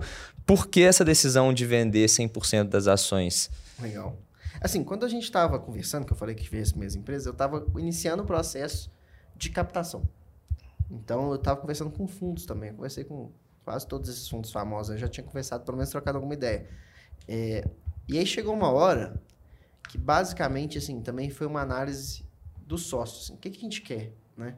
A gente quer captar e vamos por conta própria ou para o nosso segmento e para a gente faz sentido juntar a um dos que a gente acha que está mais bem posicionado, né? Uhum. Porque basicamente era isso, assim, eu, eu, ou eu ia pro choque brigar com, com local web e com os outros, ou faria sentido juntar com eles. Quando a gente começou a conversar, foi aquilo que eu falei, a gente bateu muito com o time de lá e a gente viu o bag encaixando na estratégia deles. Ele já tem a Trade, que é a plataforma maior, eu falei, cara, em vez de a gente ter que fazer tudo, o meu plano era basicamente fazer uma nova local web. Eu tinha desenhado isso, é, o desenho do bag era parecido com o que eles tinham. Uhum. Aí eu falei, isso aqui eles já fizeram, isso aqui já fizeram, já fizeram, já fizeram. E tem um bag aqui que encaixa aqui neles, que era a parte de microlojistas e uma aquisição forte que a gente sempre teve. Eu falei, eu acho que nesse momento de vida, nesse momento de bag, é, a gente vai conseguir performar melhor lá. E fazer um hiper case, né? É um pouco que, que faz. Ah, talvez você podia captar e valer bilhões. Podia também, talvez daria certo. Mas eu juntar num projeto que já vale bilhões e fazer um negócio ficar gigante chamou muito nossa atenção e a gente achou que no momento era uma es- estratégia é um checkpoint que ainda possibilita crescer muito, entendeu? não era um tipo Aham. então foi um pouco isso assim Não foi o final de uma trajetória, tipo. Exato. Que a- ao se falar de 100%, todo mundo pensa, acabou. É, É. assim, a gente tem um tempo de. é, a gente não sabe como é que é o futuro, né? Tem um tempo de earnout, que é o que é- a gente pode depois entrar, que é o earnout e, e- e ficar lá. Uhum. Explica um pouquinho sobre isso. É, pode. galera. É, porque eu, eu, assim, você deu uma explicação meio geral ali, que o earnout é quando você fica. Um ano, três. É, não, na, verdade, assim, a gente tem o lockup e o earnout. O lockup é você chegar assim, cara, você vai vender, mas tem que ficar aqui três anos. Três anos você não pode sair. Não pode fazer mais nada, é isso aqui. É isso. Com o mesmo cargo que você tinha antes. Aí é negociado na hora. Ah, Antes. tá. Salário, tudo, tudo entra em conta. Entendi. Bônus e tal. E tem o earnout, é, que é seria como se fosse a venda, ela não termina na hora que você faz a venda. Ela pode aumentar de acordo com metas batidas. Quanto que é esse earnout? Depende. Tem gente que é duas vezes, o cara vendeu por X, consegue chegar a 2X. Tem gente que já vi que é 10X. Tem gente que já que é ilimitado, basicamente, tanto que cresce, sei lá, vezes alguma coisa. É, então, assim, tem várias é, negociações que podem ter aí. Esse earnout é feito para motivar a galera mesmo. porque Tem muita gente que é motivado por número, né? Então, tipo... E tem earnout que pode ser ruim também se o cara não tiver advogado. Tem um cara da, que ficou famoso aí que o cara foi preso brigando... É, porque ele que fez um earnout, não sei se vocês viram. Não. E ele vendeu por nada e tinha um earnout muito agressivo. Só que ele esqueceu de negociar as coisas que precisava para o earnout bater. E ele ganhou zero. Vendeu a empresa, faturou zero. Vendeu nada. Então ele não teve nada de cash-in, que eles chamam. Cash-in é o dinheiro que você põe no bolso, na hora. Não teve nada de injeção na empresa e não teve nada de earnout. É, ele só negociou o earnout. Então ele perdeu, foi, foi, não deu certo. Então, quando você falou, por que, que você foi vender por 100%, né? Que era polêmica. Uhum. Primeiro, eu falei, cara, do jeito que o bag tá, no mercado que o bag tá, eu acho que o mais inteligente é juntar com eles e ajudar a ser um negócio gigantesco. É, fora que, se a gente continuar crescendo, é, a gente ainda é, pode ser remunerado por isso e vai ser algo bem legal. Então foi basicamente uma estratégia disso e sentir que eu estou participando de algo muito grande, entendeu? Tipo, é, fico imaginando uns caras que juntou no Facebook lá no início, né? Ele comprou várias empresas, empresas pequenas, Sim, né? sim. Então, Pô, os fala- caras que se juntaram com o Facebook. É. é, tipo, Satya Nadella foi assim lá, acho que na Microsoft, se não me engano. Era um cara que tinha uma empresa, os caras juntaram. E vamos para um pensamento, tipo assim, racional. Não é falando que, pô, pô, você não tem capacidade. Pelo amor de Deus, não pensa por esse lado. Mas, cara, nem toda empresa... Às vezes, o, o melhor caminho, o melhor rumo para uma empresa é realmente fazer isso. Tipo, não é ser a... Não é, ah, você é a maior. Não, necessariamente, às vezes, você chegou num tal ponto ali que, pô, a estratégia, os resultados... É melhor você se juntar com a maior e você ser parte da maior nesse, nesse E- ponto. E é Será dif- que o Instagram seria o Instagram sem o Facebook? Isso que eu ia falar. É Exatamente, difícil falar esses e se, e se, e se, mas será que o Instagram seria igual sem o Facebook? Seria, será que o YouTube Twitch. seria igual sem o Google? A Twitch sem a Amazon. O Exatamente. Stuart São Penone. tá brincando, tá brincando. Mas Brincar então, não. assim, foi basicamente essa foi a escolha. E, e até, depois que há 10 anos, mas até hoje eu tô bem satisfeito aí. É, virei um time local web forte e vamos ver um fã da local web e agora defenda as cores junto com o Rosa Choque do Bag aí, que eu acho que vai ficar gigante nos próximos Cara, anos. teve alguma estratégia por trás do Rosa Choque? Uma coisa que que eu queria te perguntar. Qual que é o Rosa... Qual é a do Rosa Choque? Aquela ideia de não ficar no morno, né? Chamar É, a No atenção. início era azul e rosa, aí uma hora eu falei, tem que escolher um. Ah, mas ro- azul e rosa é da hora, tipo. Mas não, eu tinha um designer nosso lá que entrou e falou: esse negócio não combina. E Cara, eu acho, azul, acho que azul e rosa é uma, uma baita, uma, uma, baita cor. Eu, eu, tô, eu já pensei em mudar o meu. Porque acho que o do novo mercado é azul e rosa, né? Do Ícaro de Carvalho. Escuro, é? Um azul escuro com um uhum. rosa Nossa, mais. Era um azul muito chamativo, tipo banco neon, com rosa choque. Então, assim, eram os dois fortes, vamos uhum. escolher um forte só. Aí escolheu. Já fazia arte com os dois, a gente escolheu o rosa. Eu ah, tinha a camisa da bag azul, assim, a roxa. Aí uma hora. E tem, um, tem um detalhes, alguns detalhes pequenos assim. O bag tem mais empreendedora no bag do que empreendedor.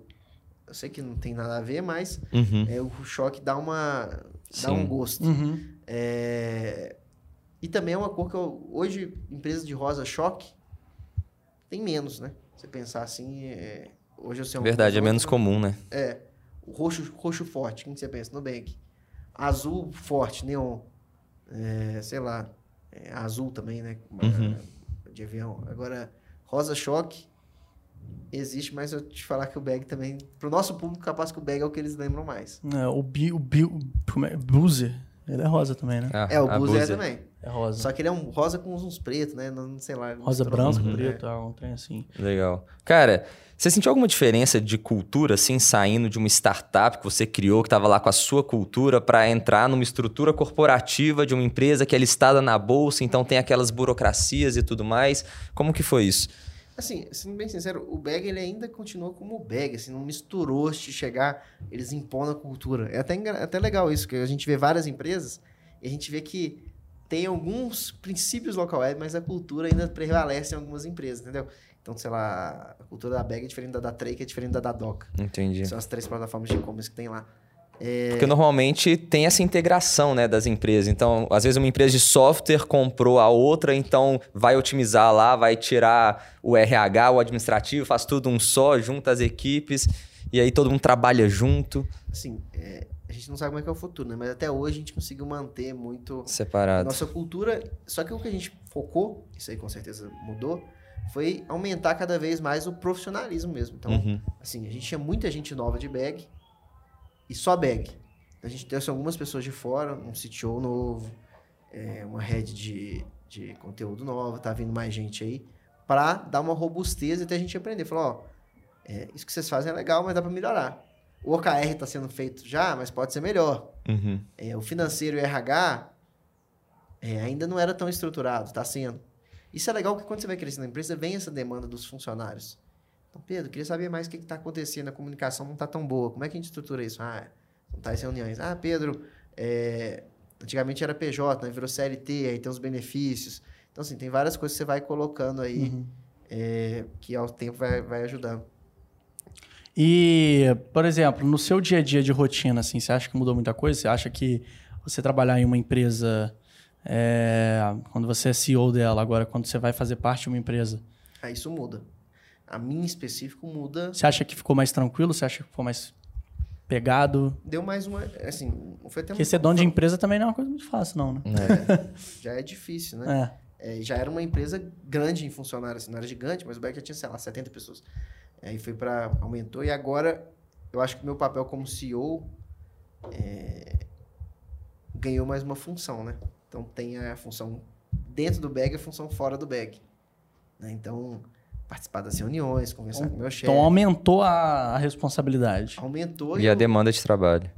Um pouquinho, mas também eu dividi isso um pouco com os outros diretores, né? Uhum. Eu era um cara que eu sempre participei muito do marketing e aquisição. É, até porque ser é um só, né? É. Também não dá pra. Eu sempre participei, participei, muito de, por exemplo, vendas, né? Sou um pouco a cara de influencer ainda.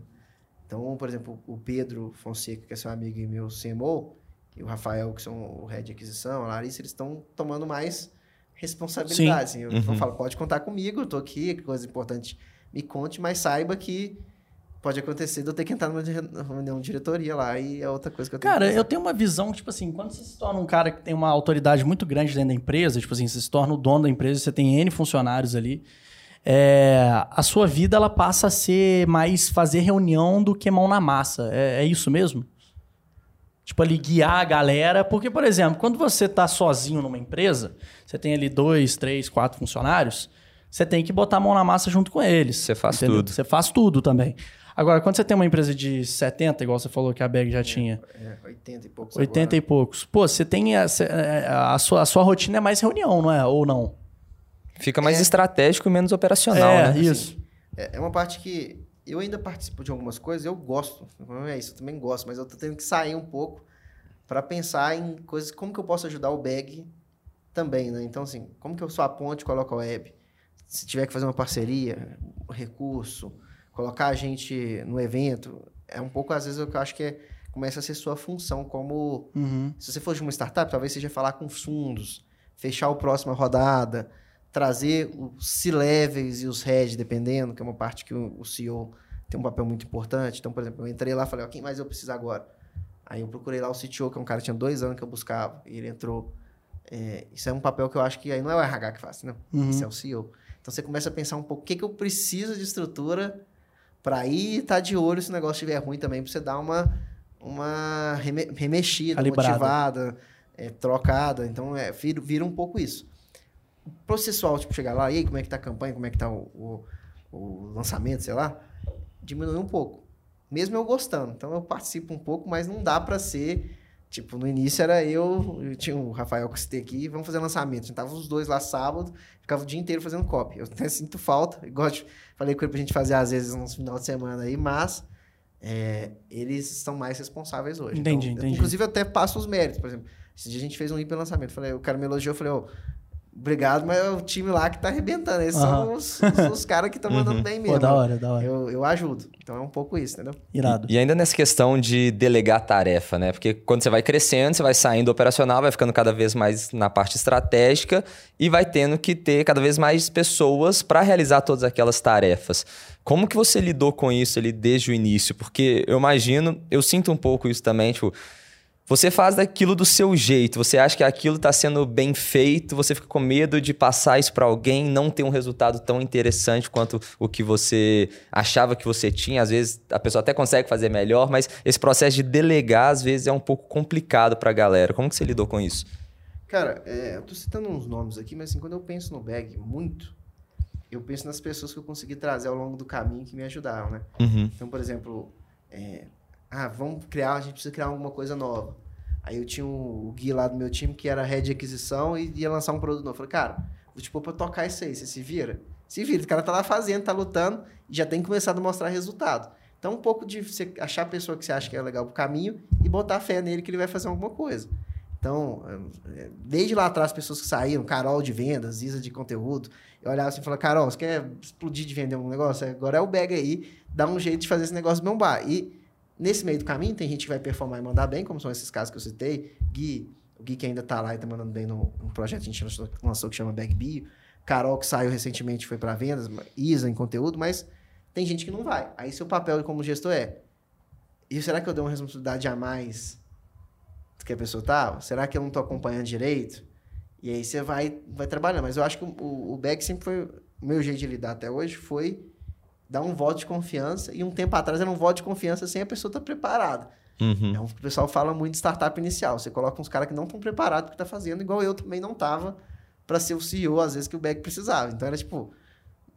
Putz, a comunicação ficou ruim. O pessoal não tá sabendo o que tá acontecendo. Pedro, toma um tapa aí, melhora, estuda e vão melhorar. É, e aí o que eu achei legal da Local Web, né? Quando a Local Web a gente chegou, a gente pôde trazer gente que eu acho que já estava preparado para o cargo,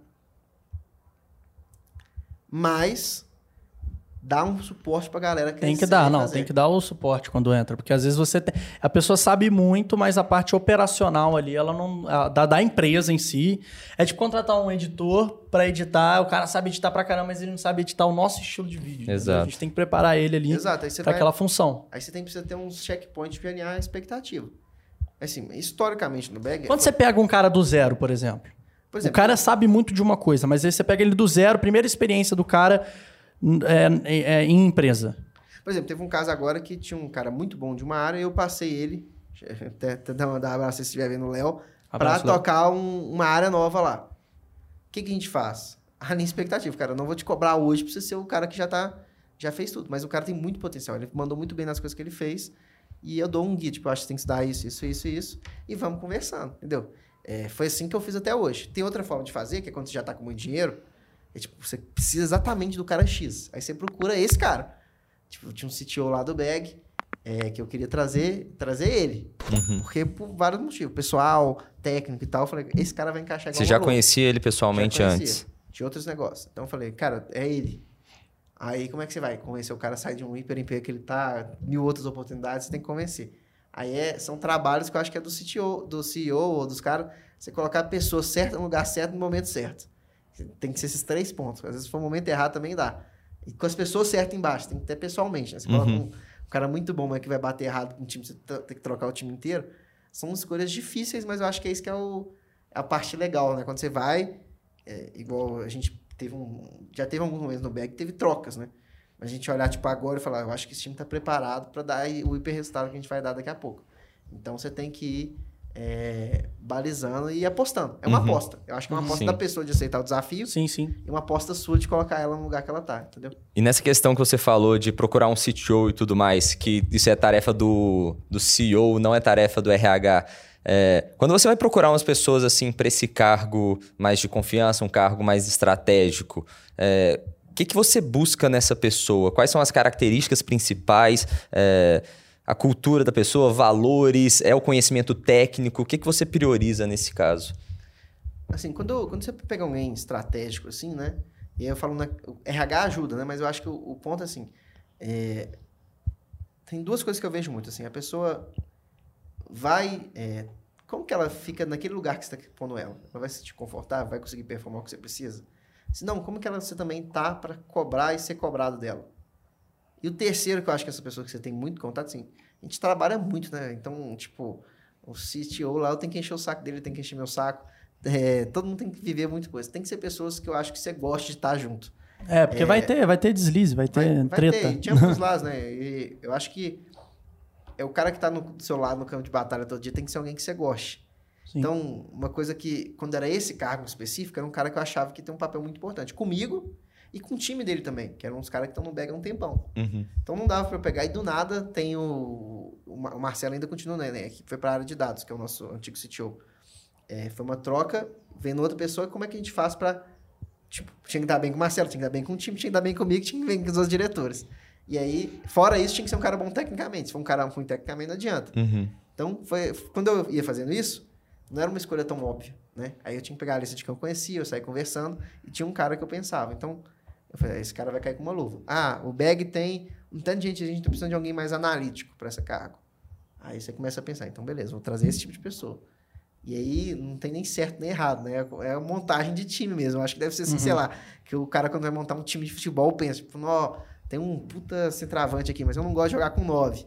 Então o cara troca com Aham. troca, vai trocando e montando assim mesmo. Uhum. E é lógico, uma coisa que a gente faz muito no bag, eu sempre tive assim, é, o gestor vai, vai alinhando é, o time dele também, né? Então eu alinho os diretores, os diretores vão alinhando os heads, e a gente vai ajudando para cada um conseguir montar o seu time é, ou até o seu modo de trabalhar. Dar liber, é, gestão, o pessoal brinca lá, libertária, assim, de... é, cara, cada um é responsável por montar um hipertime. Se tá dando errado, a gente tem que resolver, né? Uhum. Então, é um pouco isso. Mas isso é, é uma das coisas mais divertidas e mais difíceis também Sim. quando você vai crescendo. Porque você coloca o cara errado, às vezes dá... É normal ter conflito, né? Coisa assim do tipo.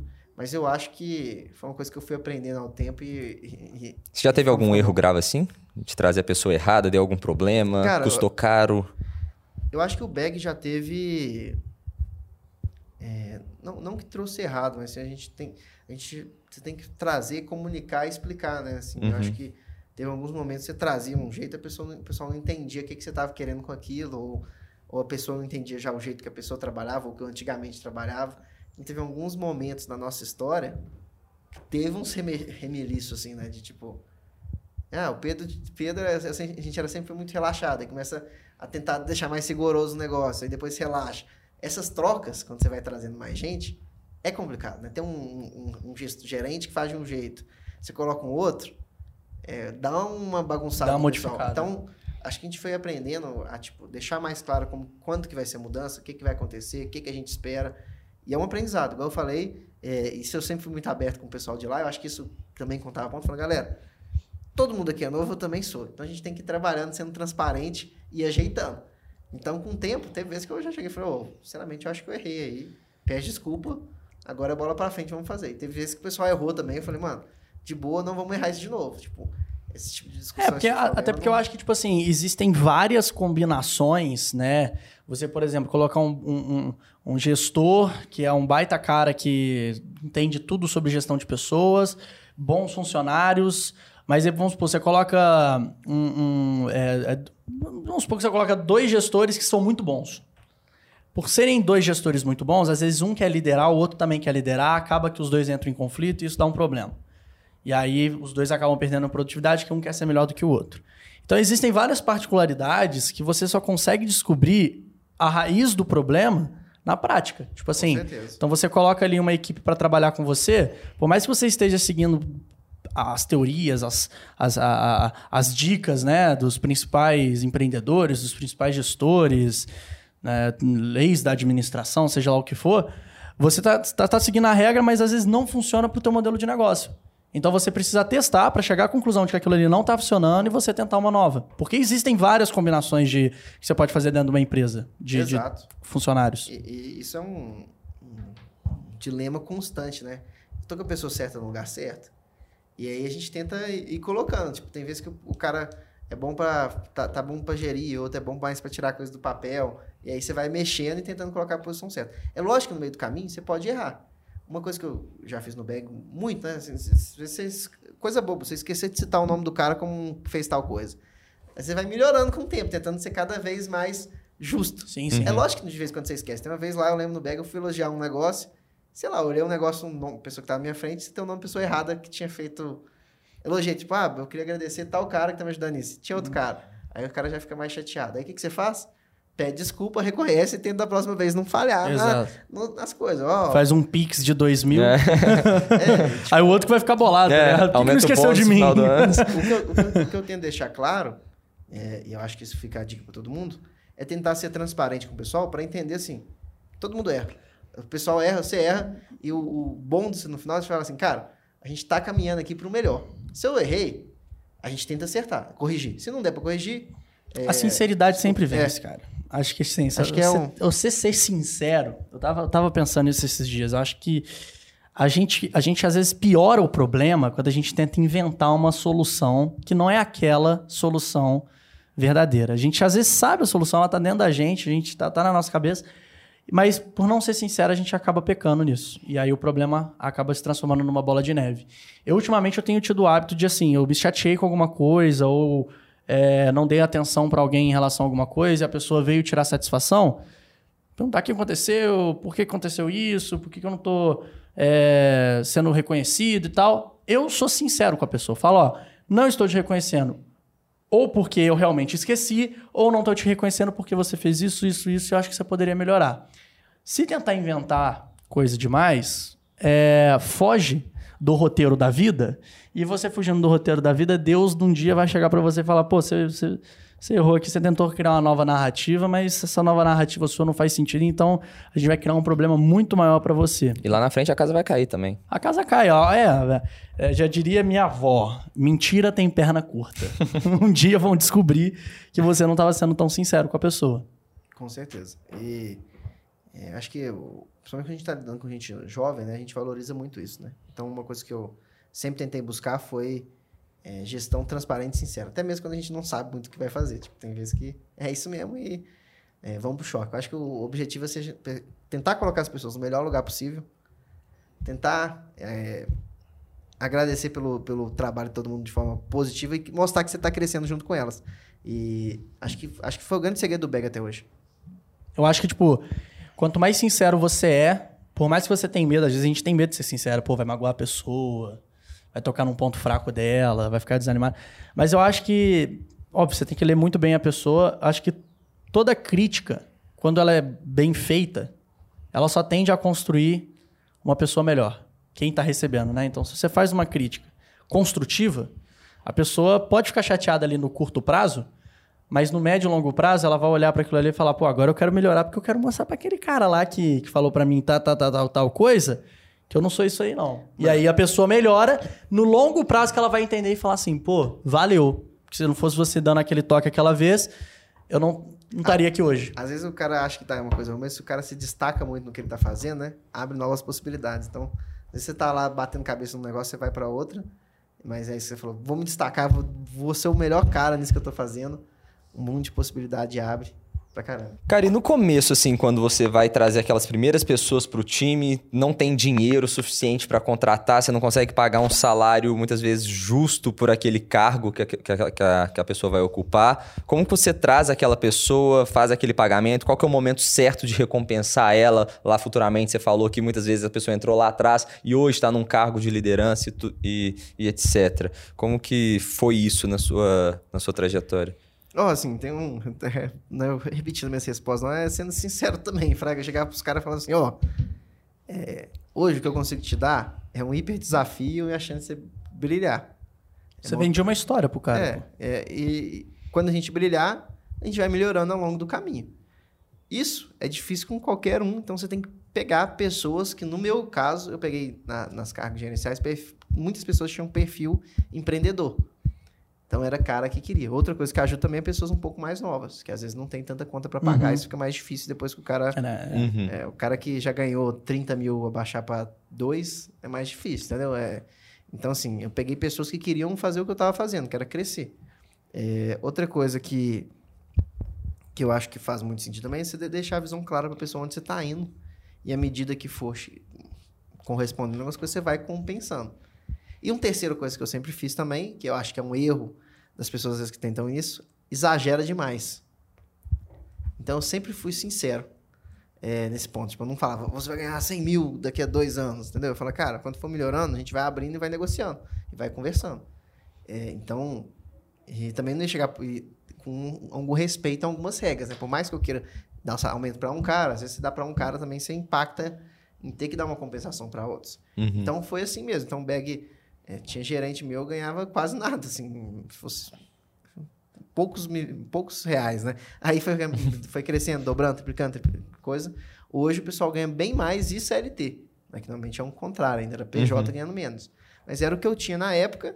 E outra coisa que eu sempre fiz também, eu, aí eu, tem, tem empreendedor que não faz, eu me colocava pior ainda. Os caras ganhavam pouco, mas ganhavam mais que eu. É, foi até, um, até um, eu falei, eu vou ser o último a, uhum. a comer o, o, o, prato, né? Eu já discuti isso com outros amigos, tem gente falando, oh, se o CEO tiver mal, se o outro cara tiver mal, não adianta e é ruim. Mas na época, era um, eu também me sentia melhor, falando assim, beleza, a galera vai ganhar antes de mim. Eu também quero ganhar, também quero ter as coisas, mas é, pelo menos salário eu subia da galera muito antes mesmo. Uhum. Muito tempo eu era, tipo, metade para baixo de salário do bag, eu e meu sócio ah, Thiago. É, foi uma forma que a gente fez. Eu não sei se, se eu fosse começar hoje de novo, tendo 28, eu conseguiria isso. Uhum. É, já tendo alguma bagagem. Mas na época eu falei, ó, melhor a gente pagar os caras e mostrar que tá compensando do que jogar um salário de CEO, ter que ser o sempre que ganha mais, né? Sei lá. É, Entendi. É. Legal. Então, e vocês têm alguma estrutura de partnership, de incentivo de longo prazo, assim, stock option? Cara, até teve, teve dois devs no inicial que ganharam a participação. É, era quando a gente estava indo para captar, era uma das ideias, né? Uhum. Fazer um programa de stock option. Quando foi para venda, mudou um pouco. Agora a gente está olhando dentro da local web quais os incentivos que tem. Porque quando estava vendendo, aí tem investidor, tem tudo e já tem um ano, né? Uhum. Então a gente ia captar e fazer o programa meio que junto. É até uma estratégia que muita gente usa, né? Porque você, é a hora que você consegue também falar quando está valendo a empresa para colocar o stock option, para fazer um, um rearranjo. É, e aí acabou que teve a venda antes, então teve o, a, dois devs que tinham participação, fora os três sócios, dois sócios iniciais, mais o Marcelo que entrou depois. Então eram cinco no total que tinham participação. É, mais os investidores. É, então era esses o, a configuração inicial. Mas é, esses grupos grandes, né, principalmente quando você vai crescendo, tem muito incentivo para diretoria, para gerente, que eles querem manter. Então a gente está querendo, até no grupo mesmo, crescer para ser relevante, o pessoal cada vez mais é, Legal. ganhando prêmios. Né? Porque minha dúvida é o seguinte: no começo, quando você não consegue pagar um salário relevante para aquela pessoa, às vezes muitas startups começam a dar stock option, é, entra na partnership para justamente na hora que acontece alguma venda, alguma captação. O que é essa partnership? Partnership é uma estrutura que os ganha funcionários ação, né? você ganha ação, você entra ah, lá na tá. sociedade e consequentemente você tem direito na hora da venda para um investidor, alguma coisa assim. Entendi. assim o- de embolsar uma grana. O ponto é que, que tem que tomar cuidado, assim, é uma coisa que algumas startups fazem, mas tem que ser alguém que sabe fazer isso. Senão você ferra a empresa, depois você tá com um tanto de, de gente com participação que às vezes não tá mais é, no, no dia a dia. Uhum. Então a gente teve alguns cuidados quanto a isso, até por estar assessorado por. Você lê o livro do Israel, ele fala sobre isso. Israel era investidor da BEG, da Meris. Ah, legal. O Michel Henke da Boom era investidor nosso, o Amor era. Então, assim, a gente ia fazer, mas de forma é, estruturada. Porque cap table é um negócio que para cap table é a divisão da porcentagem da empresa. É algo muito importante. Uhum. Então você tem que dar, tem que pensar como é que faz a ação, ação de PL, ON, sei lá, aqueles negócios tudo lá. Então você tem que pensar bem feito. Como a gente é, era algo que a gente queria fazer, tinha intenção de fazer, mas teve esse evento de, de diluição aí que acabou mudando um pouco o prazo. Aí teve outras compensações, né? Que a gente agora, para as pessoas chaves, aos poucos está tentando é, fazer coisas bem legais. E, e, e, assim, eu vejo que foi muito massa, porque tipo, a galera que era o, o nosso gerente, antigamente, se fosse sair do bag, ia ser analista, ia ser cara júnior de outra empresa. Hoje, o pessoal que cresceu com a gente é cara que quando vem proposta, não, eu já até falei, chega para ser de outras empresas, cargos no mínimo ou maior, né? Uhum. Então, assim, a galera cresceu é, e foi algo muito prazeroso ver a gente saindo de lá, o pessoal doido querendo pegar, é, contratar, porque viu que o pessoal, cre... o pessoal tava bem. E, em compensação, muita gente tá lá e fala, cara, a gente fez o passo 1, um, né? Foi o inicinho. Eu brinco, a gente foi chegar na primeira divisão. Agora a gente tem que chegar na Libertadores e chegar na... É, ser campeão, sabe? Uhum. Mundial. É, é, e eu acho que o Beg agora tá no nível que dá para brigar. Uhum. Com o apoio da Locoweb, com o apoio da galera nova que chegou. A Legal. gente tá muito empolgado. Você comentou aí dos investidores, né? Do Israel, do Amuri. Quão importantes eles foram nessa jornada até aqui? E eles saíram agora, né? Teve a venda de 100%. Como que ficou? Sai, mas tem, tem igual eu falei, tem outras metas a serem batidas, né? Então os caras ainda são, Ah, tá. ajudam tão diretamente com a gente. Cara, ajuda muito, assim, você ter alguém para mandar uma pergunta quando, tipo, sei lá, chegou as- a, proposta da Local Web, eu mandei para eles conversando, né? Tipo assim, eles eram sócios, e aí, que, como é que, que, que tá? O que, que vocês estão achando também? Ajudaram a ponderar. Ah, tô precisando de, de tal dificuldade. Eu mandava pros três e, os três sempre foram muito receptivos e ajudavam. Então são três caras que eu sou muito grato e, e foi um pouco porque eu pus eles mesmos. Na época era a ideia de E hoje você um está mundo investindo bot. em outras empresas? Cara, eu comecei, assim, o Amuri tem um Investidores do IC, né, que é um curso dele, que também Uhum. depois tem algumas oportunidades. Lá eu já investi em duas, investi na Rent Style e na Vivalisto. Já investi eh, no Alugator, Ó, tem legal. uma participação lá Legal. da Bacana. empresa, fora a captação que eles fazem. É, então foram essas três e tem outros que estão para sair aí que, que tá para assinar. Então depois que. Se alguém tiver uma boa ideia, depois manda no direct. Tá, cara? Se alguém quiser que ser comprado aí, manda direct. Mas é, são empresas que já já estavam rodando, né? Então já tinham coisas legais. Eu conhecia, ou o Amuri conhecia, ou eu conheci- conhecia os, os founders. Então tem outras coisas legais surgindo aí nos próximos Pô, meses. bacana, cara. Legal. É, deve ter novidades. Sensacional. E ainda naquela questão de, de assinar o contrato da venda, né? Você é uma pessoa muito jovem ainda, assinou um contrato 100% da venda das ações, da, uma venda de 100% das ações da sua empresa com 27 anos. Na hora que você estava assinando aquele papel lá, tipo, o que, que você sentiu? Como é que foi esse momento? Cara, foi bem engraçado, porque a gente tava em um evento. A gente ia fazer um evento de lançamento. Eu assinei e entrei em live. Foi digital. Então eu assinei e nem vi todo mundo assinando. Aí apresentei. E voltou. uma- Não, apresentei uma hora quase duas horas de live. Era um hiper evento desses grandões, Uhum. com palestrante e tal. Eu olhei pro lado, tava o Pedro, que é, seu- que é conhecido seu aí, amigo. Eu falei, e aí, tá sabe? Tipo, fiz assim ele. Tipo assim, tô sabendo o que que rolou. Fraga, eu saí e a galera tava comemorando. Então foi, foi bem divertido e bem inusitado, assim. Foi um dia e no outro dia já tinha live, era um evento gigante. A gente Uhum. faz evento aí pra milhares de pessoas de lojista. Uhum. Então foi no meio do evento. Eu soltei a notícia aí quando eu vi que falei, foi, foi anunciado que foi. É agora e contei ao vivo. é, Pô, da hora. No evento. E eu tô assinando Ó, digitalmente, deve né? Então. um- Ah, então não é nada. Não teve nem aquela emoção do... Não, não teve não. Teve só o. Eu ia exigir. Eu ia exigir um papel... e um champanhe, né? E não, aquelas canetas de 3 mil reais, aquelas Mont Blanc, sabe? No mínimo 3 mil. ou, ou, ou uma Bic. O, o meu é 8,80. E a empresa que está comprando tem que pagar. Não, é exatamente. Mas, foi, Comigo mas, funciona mas- mas desse foi um dia. Eu, eu, eu senti um pouco de falta, eu acho que eu realmente senti que eu tinha vendido na festa de, de- de final de ano que teve que apresentar. Demora a cair a ficha, né? Demora, demora. Assim, e eu sei lá, o meu perfil também é um cara que gosta muito de, de desafio, então eu vendi, já tinha um evento, eu tava muito preocupado em fazer o evento. Você divulgou Você- por quanto você vendeu? Não divulgaram. Tem um lugar que saiu, mas teoricamente era pra não ser divulgado. Saiu a.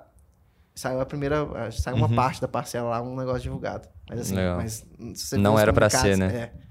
Então, não era pra não disclosure. Então tem uns Ah, entendi. detalhes. Porque aí. tem galera que divulga, né? Tem galera É. que fala. É, vendeu. depende do tamanho da negociação, do tipo da empresa que tá divulgando. Então É, tem empresa exato. que não abre isso no fato relevante. É. Cara, mais alguma coisa? É isso, cara. Foi um prazer bater um papo contigo. Acho que assim, você me, pe- peguei, você me pegou de surpresa porque isso é um assunto que eu não tô nem um pouco por dentro. E você conseguiu me mostrar o lado que era escuro que agora tá um pouco mais claro aqui sobre e-commerce. Então, eu queria agradecer a participação. Valeu por ter aceitado esse convite aí. Você vinha aqui mais vezes depois. O convite está aberto aí, foi um prazer bater esse papo com você. Espero que você tenha gostado, espero que a galera tenha gostado também. E onde que a galera pode te encontrar? As suas redes sociais, da Bag. Pedro, pessoal, Bag. procura aí pedro.bag. Essa música aí a gente usa. isso, é- Mano, eu- toda hora que ele tá falando bag, eu tô aqui na minha cabeça. Bagging, que é- bagging. essa, uh. essa é uma piada que eu faço lá e o pessoal não aguenta, que eu ponho essa música no repeat 70 vezes. E fica begging. Eu tô begging. aqui bagging toda hora que ele fala. E- mas, pessoal, me procura lá no pedro.bag, escreve B-A-G-Y. É, e foi um prazerzão. Achei esse podcast aqui vai bombar. Já tá bombando, né? Mas vai cada vez mais crescer. Essa dupla aqui ficou fera. Tá bombando, a gente tem Tá hoje zero inscritos. Estamos gravando aqui antes de lançar o primeiro lançar. episódio. Temos um inscrito. Eu sou o único Ah, você é inscrito o do único canal. Mas, mas, mas na minha defesa é que eu já vi os pré-podcasts desse. que Os que pré-podcasts. Já tava bombando e meus amigos já tiveram aqui. Não, mas então, tá bombando sim. Dois Tá caras bombando. foda fazendo um negócio, a chance de dar ruim é muito pequena. É, Flow Podcast, se prepare. Exatamente. preparem. Exatamente. Pedro, muito pra obrigado pela sua participação. Foi uma honra. Fica aí convite para voltar outras vezes também. Deixe seu like, comentário, manda para algum amigo seu que provavelmente vai gostar. sua E é avó. isso. Tamo junto, Penone. isso. Até a próxima. É nóis. Pedro, tamo junto. Até mais, galera. Valeu. Valeu!